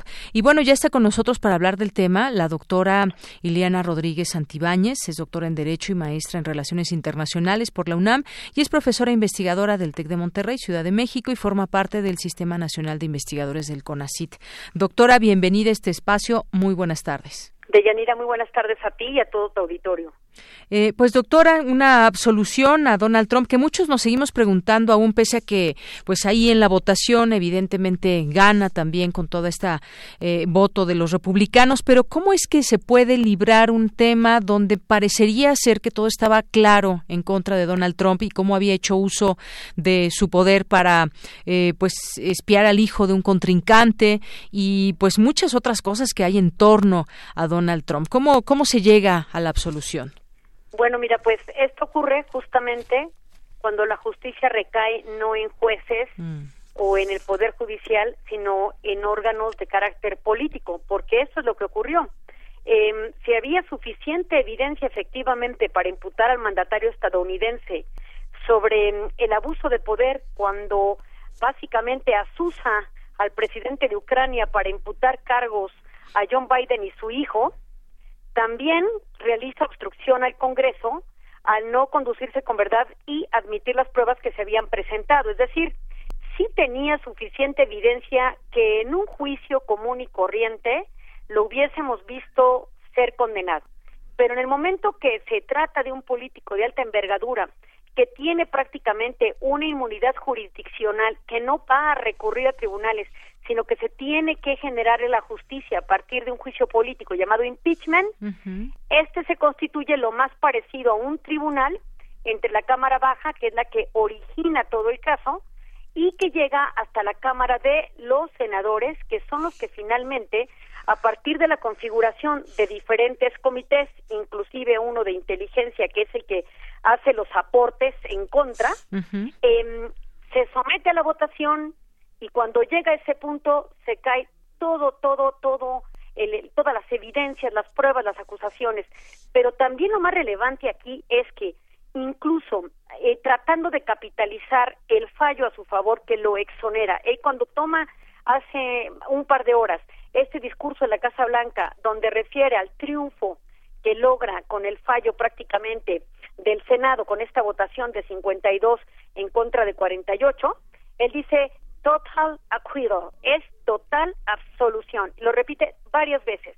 Eh, y claro, porque su partido no va a perder la oportunidad de ser representado en las próximas elecciones por un republicano que está arrastrando y capitalizando cualquier circunstancia a su favor. Pero lo, lo, lo gravoso de todo este asunto de Yanira es que no hay un aprendizaje moral donde el propio mandatario reconozca que se deben impedir las llamadas ocupando la máxima palestra de un Estado. Es decir, no hay un aprendizaje significativo, sino al contrario, es cínico y burlón y parece ser que también vengativo, porque en este discurso que ha dictado se refirió básicamente a los demócratas como corruptos, como malvados y por supuesto también y que le han hecho mucho daño al país. Sí, claro, y, y, señala no lo que ha causado, las heridas que ha abierto, etcétera. Eh, se refiere justamente al líder de los demócratas en el Senado, Chuck Schumer, y al presidente del Comité de Inteligencia, Adam Schiff, eh, como aquellos que inventaron todo estratagema para poder condenarlo. Entonces, eh, fundamentalmente estamos viendo una persona que va a capitalizar todo esto que ocurrió a favor de su candidatura al 2020. Sale tremendamente fortalecido, convenciendo a sus bases y a los indecisos que estaban a su favor. Lastima a los demócratas, tendrán una carrera fuerte de aquí a noviembre para reposicionar el mensaje y convencer a los indecisos, porque finalmente los demócratas en Estados Unidos son de ideologías fuertes, entonces estos son como cautivos, vamos.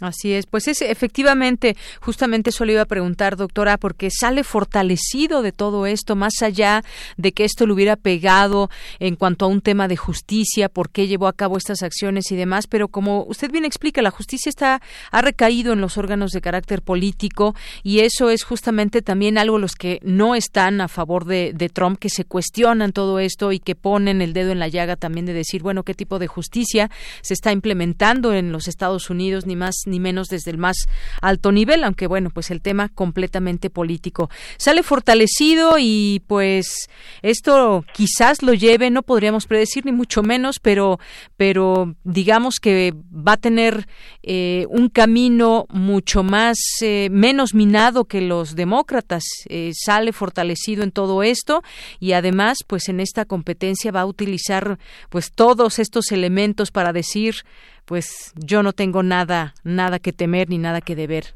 a su país, ¿no? Sí, sí, es correcto. El discurso es eh, obviamente triunfalista, pero también muy cínico y, con este rencor en contra de los demócratas que no tendrán una carrera fácil para tratar de competir con Trump. Hoy, hoy por hoy, Trump tiene un 49% de aprobación en los Estados Unidos, lo cual lo consolida. Aquí la forma en que también él ha jugado con la información es bastante perversa, pero también a su favor. El mismo discurso del informe de la Unión este, este martes, eh, justamente señalando eh, los índices de empleabilidad en los Estados Unidos, ignorando que hay un camino ya hecho desde anterior época con Obama, ¿no? Entonces me parece que mm, es una persona que es inteligente como un hombre de negocios, recordemos que es un outsider, que venía de, ese ámbito de negocios y que por supuesto está llevando a su retórica, a la personalidad que tiene, que logra llegar a mucha gente, que se identifique con él, porque tiene expectativas altas de vida, se ven reflejados en él, quieren llegar a ser como él. Y bueno, no, no es un personaje fácil, eh, tampoco podemos describirlo como un gran estadista, es un líder que maneja un clan, le habla a ese clan y lo convence, pero eh, ese arrastre que está teniendo va sumándole, ¿no? Entonces sí, los demócratas tienen una carrera bastante difícil, pero hay que estar eh, ahora sí que muy eh, analíticos para y expectantes para ver qué estrategia van a tomar más allá de los impeachments que los demócratas desde que llegó Trump han tratado de conducir en su contra. Creo que esa estrategia ya está probada que mientras sean mayoría en el Senado no tienen oportunidad. Tienen que incidir en las votaciones, en las elecciones intermedias para cambiar la óptica del Congreso, que no sean mayoría los republicanos y que haya mucho más equidad en este tipo de órganos políticos para que cuando llegue cualquier nuevo impeachment contra, contra cualquier presidente haya un equilibrio de poder, porque aquí lamentablemente arrasó porque ellos son mayoría en el Senado. Así es. Hoy dice, y recordaba yo hace unos momentos la rayuela hoy de la jornada que dice Trump va por todo, ahora buscará modificar la constitución para echar raíces en la Casa Blanca. Es una amenaza para el mundo. Así, así de grave se ve de pronto dentro de muchas eh, personas y analistas que dicen, bueno, este no es un peligro solamente para los Estados Unidos o los países vecinos como México, no, como México, sino para el mundo, doctora. Sí, eh, pero, pero aquí viene eh, lo interesante, justamente de Yanira tienes toda la razón, pero viene la parte de la búsqueda de los contrapesos por el propio ciudadano en los Estados Unidos y, esa ventaja la van a obtener si mantienen los equilibrios de votación en el Congreso, donde pueden zanjar cualquier expectativa de perpetuarse en el poder. Es muy ilustrativo el tuit de ayer donde él hace alusión caricaturescamente a una portada del Times donde si tú lo pones empieza Trump está parados atrás y empieza con cartones a identificar eh, el triunfalismo de su presidencia 2020, 2024 mm. y sucesivamente casi casi como hasta el 80 mil y al final sale con un cartón que dice Trump forever. Imagínate ese grado de, narcisismo, eh, es espantoso. Entonces hay que esperar que el votante eh, salga a las calles en las intermedias y que por supuesto en las próximas elecciones haga valer su voto eh, para que se sepa que hay un país polarizado y dividido en los Estados Unidos que mantiene sus expectativas sobre la realización de la democracia. Así es. Y bueno, queda también lo que declaró en su momento la presidenta de la Cámara de Representantes de Estados Unidos, Nancy Pelosi, más allá del tema de que no le dio la mano y que se rompió el discurso y demás, eh, o que rompió algunos papeles ahí Nancy Pelosi, pero dijo que el presidente Trump será un acusado para siempre, sin importar lo que diga. Dice, te acusan para siempre, nunca te deshaces de esa cicatriz y la historia siempre registrará que te acusaron por socavar la seguridad de nuestro país, poner en peligro la integridad de nuestras elecciones y violar la Constitución de los Estados Unidos. Dice que esa que nunca se deshará de esa cicatriz. Sí, esa postura de Yanira tienes toda la razón, aunque él sale fortalecido en la historia y será la historia la que los juzgue a estos mandatarios, es justamente que es el tercer presidente eh, enjuiciado mediante un juicio de impeachment o juicio político, ¿no? Em, sabemos que fue Johnson, que fue justamente Nixon, eh, que fue Clinton, pero bueno, eh, cuando Nixon eh, eh, declina el cargo, pues ya no se realiza el impeachment, por eso hablamos de tres, y este donde es la primera vez en la historia donde sí se llega a una votación, porque con Clinton él pide perdón y lo exoneran antes de la votación. Aquí sí se llegó a una votación. Ese es el hecho histórico que va a quedar marcado en la historia de los Estados Unidos en contra de este mandatario. Entonces sí, ahí hay un, una carga histórica importante, pero por el momento, pues a este presidente no le importa, porque finalmente lo va a capitalizar rumbo a las elecciones del 3 de noviembre de este año. Muy bien. Bueno, doctora, pues muchísimas gracias por conversar con nosotros sobre este tema que nos parece importante, el significado, el tema de la justicia metido en todo esto y bueno, pues eso esa es la realidad que apremia el día de hoy con el caso de Donald Trump. Muchas gracias. De nada, Deyanira, un privilegio. Saludos. Igualmente, hasta luego, doctora.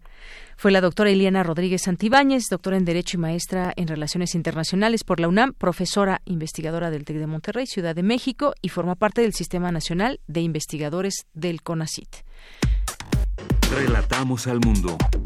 Relatamos al mundo. Continuamos y vamos a escuchar este material que nos deja Margarita Castillo. No nos iremos, un poema sobre la resistencia palestina. Adelante. Mi ciudad está triste. Fadwa Tukam.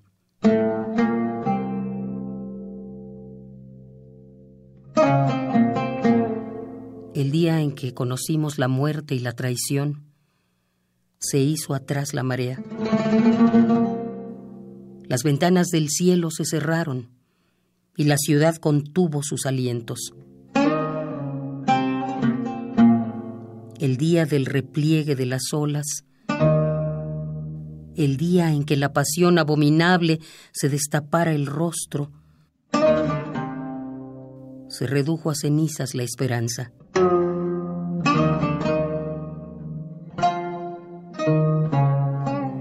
Y mi triste ciudad se asfixió al tragarse la pena.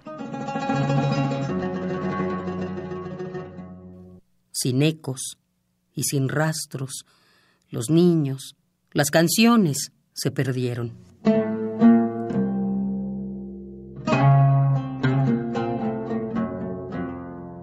Desnuda, con los pies ensangrentados, la tristeza se arrastra en mi ciudad. El silencio domina mi ciudad.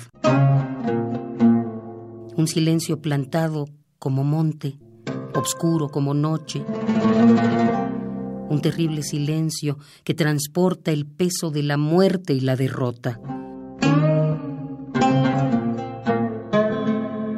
Ay, mi triste ciudad enmudecida. ¿Pueden así quemarse los frutos y las mieses en tiempo de cosecha? Doloroso final del recorrido.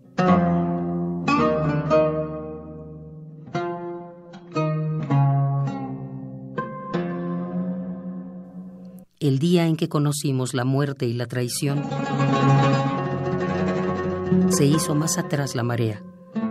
Las ventanas del cielo se cerraron y la ciudad contuvo sus alientos.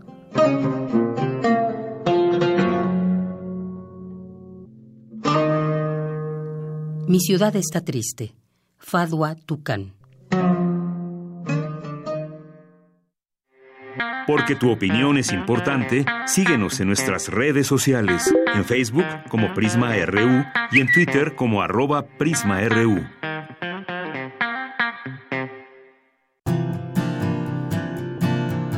Gaceta UNAM. Continuamos, gracias a Margarita Castillo. Y ya estamos ahora en esta sección de la Gaceta UNAM. Le mandamos un saludo a su director Hugo Huitrón.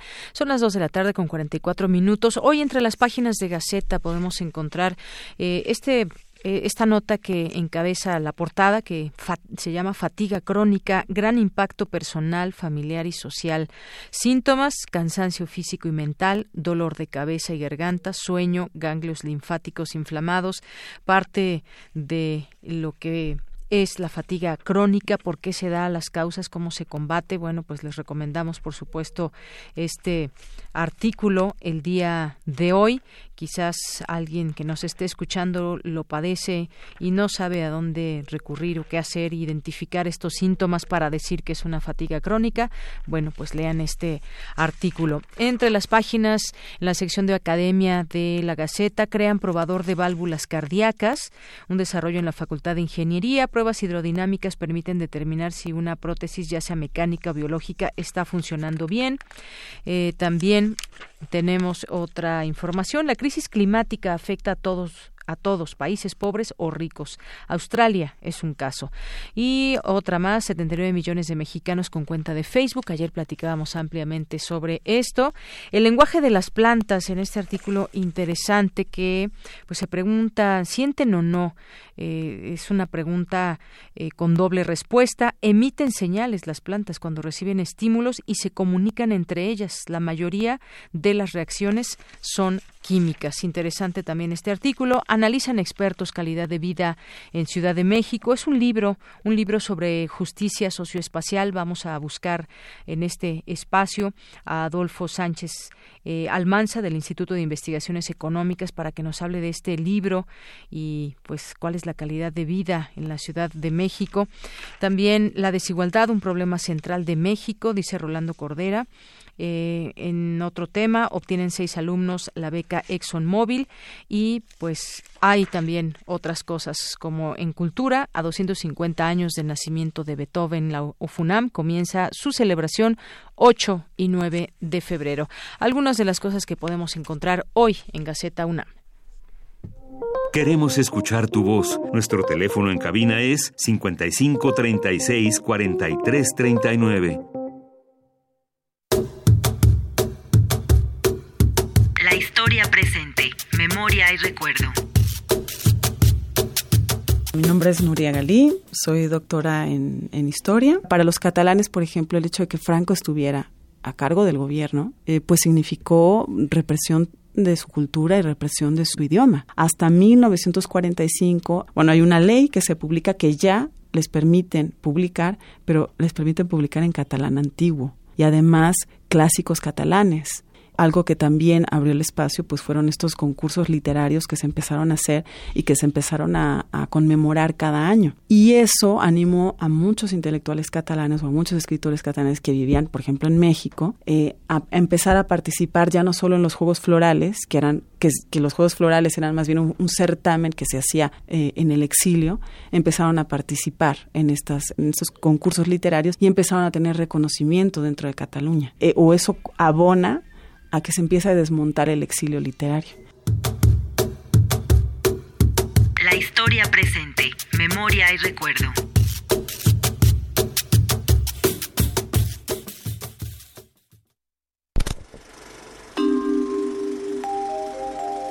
Cine Maedro.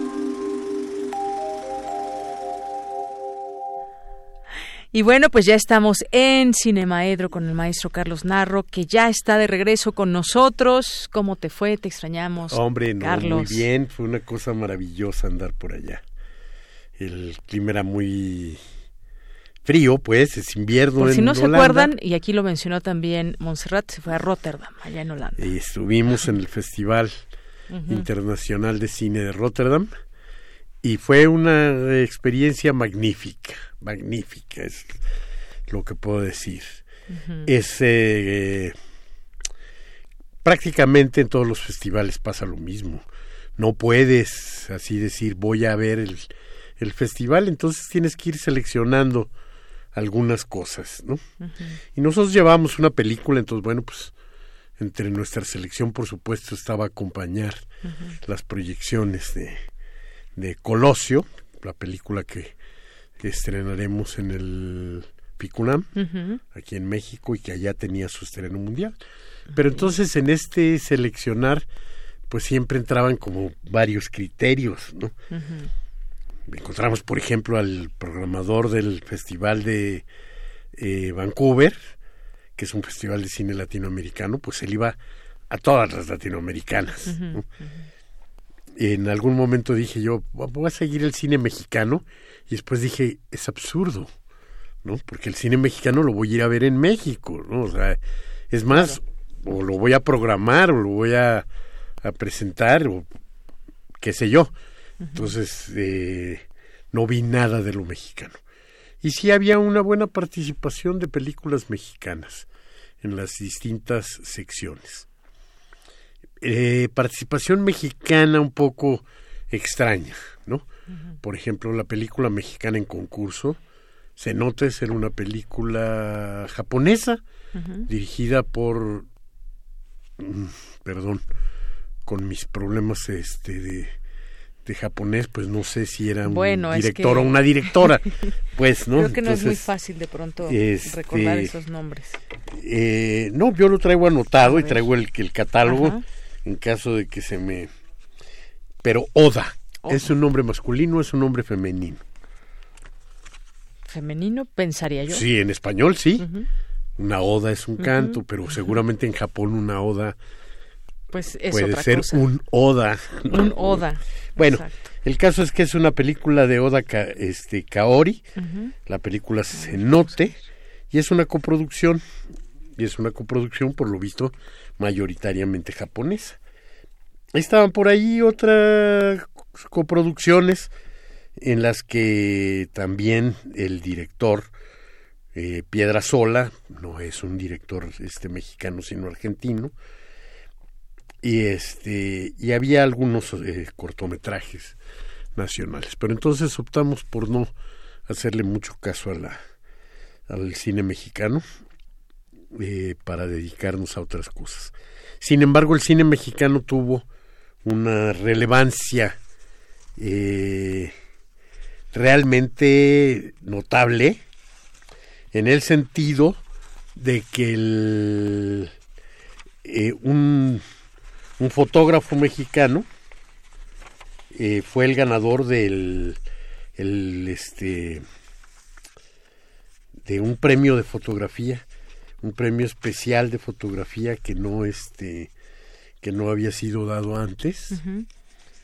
Entonces un egresado del CCC que este que fue el que hizo la fotografía de nuestro tiempo la última película que, que nos ha presentado este Carlos Reigadas eh, y que como estudiante había hecho la, la fotografía de la película de, de esta eh, Natalia López y demás pero que ha tenido una trayectoria interesantísima fíjate de él si no me traigo los los datos Oye, y aquí si es un cineasta japonés, Oda Kaori. Es un cineasta. un un machito entonces este Una coproducción Japón-México, ¿no? Esa que decías, la de Cenote. Pero a ver busca en la página del CCC. Diego García. Diego sí yo creo que es García el fotógrafo y, al- y ahí a lo mejor nos dan alguna alguna información.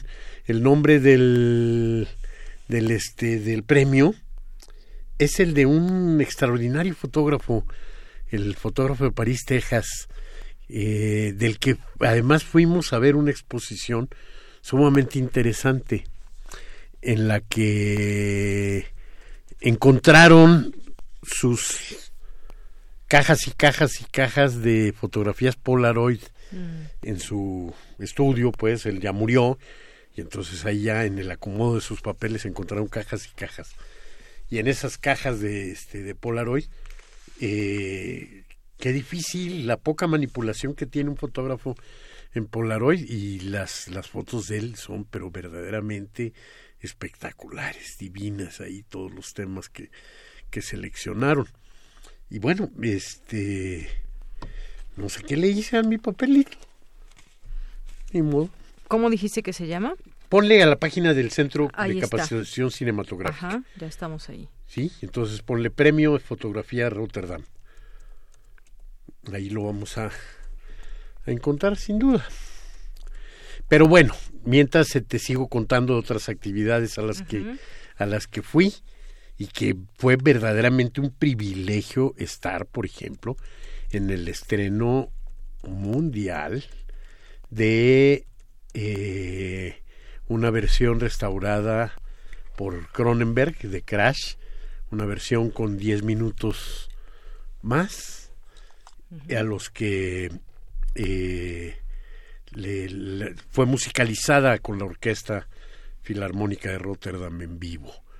Fue una experiencia verdaderamente interesante, emocionante, bonito, y fue bonito cuando proyectaron la, la imagen de este Cronenberg diciendo que nos envidiaba porque íbamos a ver algo que él no había este no había visto aún.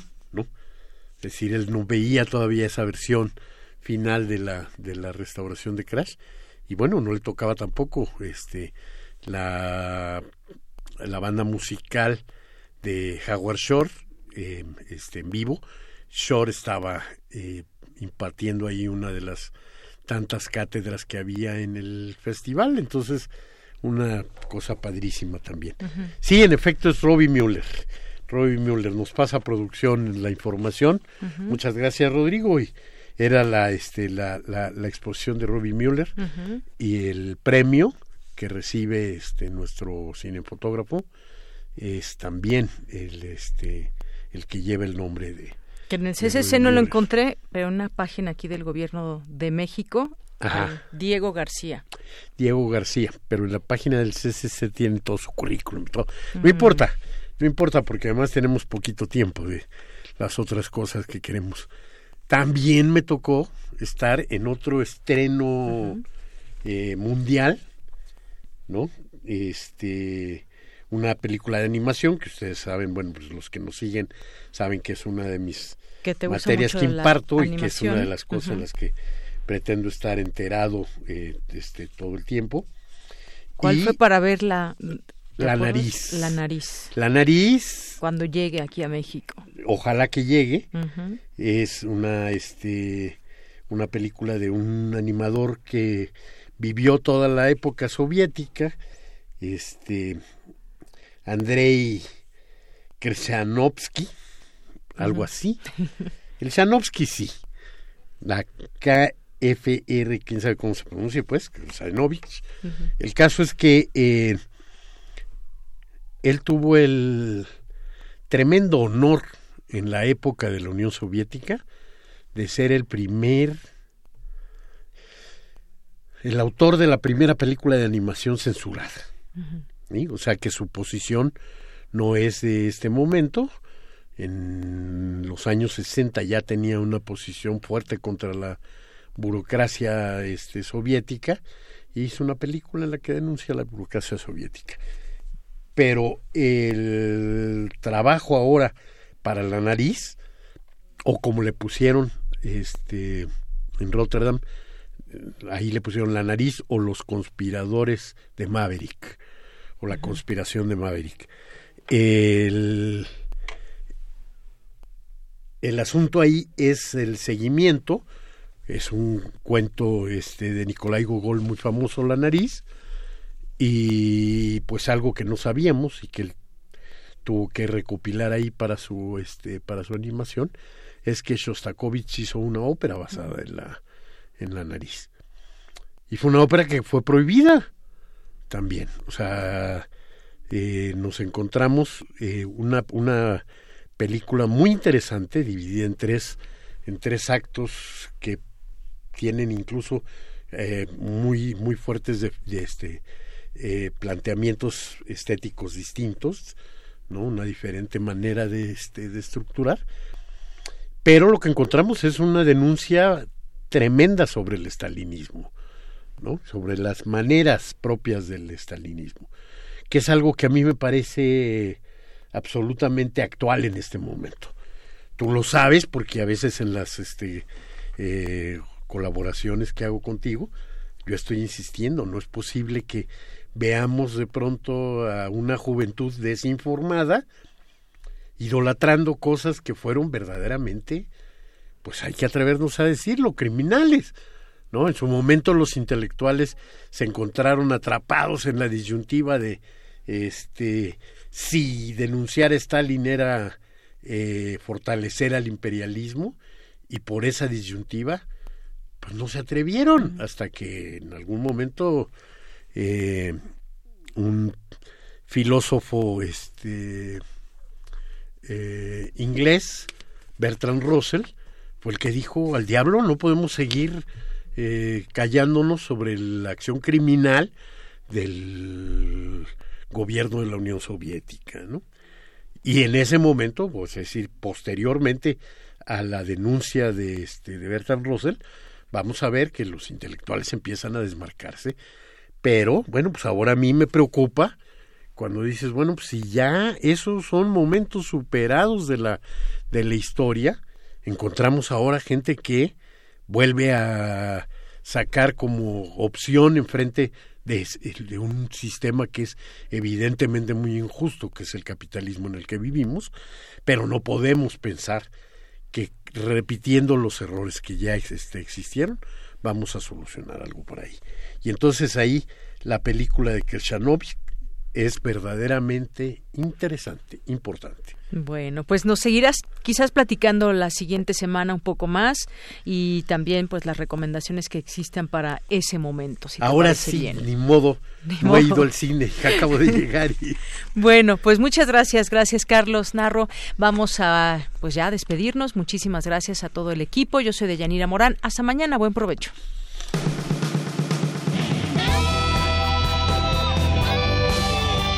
Prisma RU. Relatamos al mundo.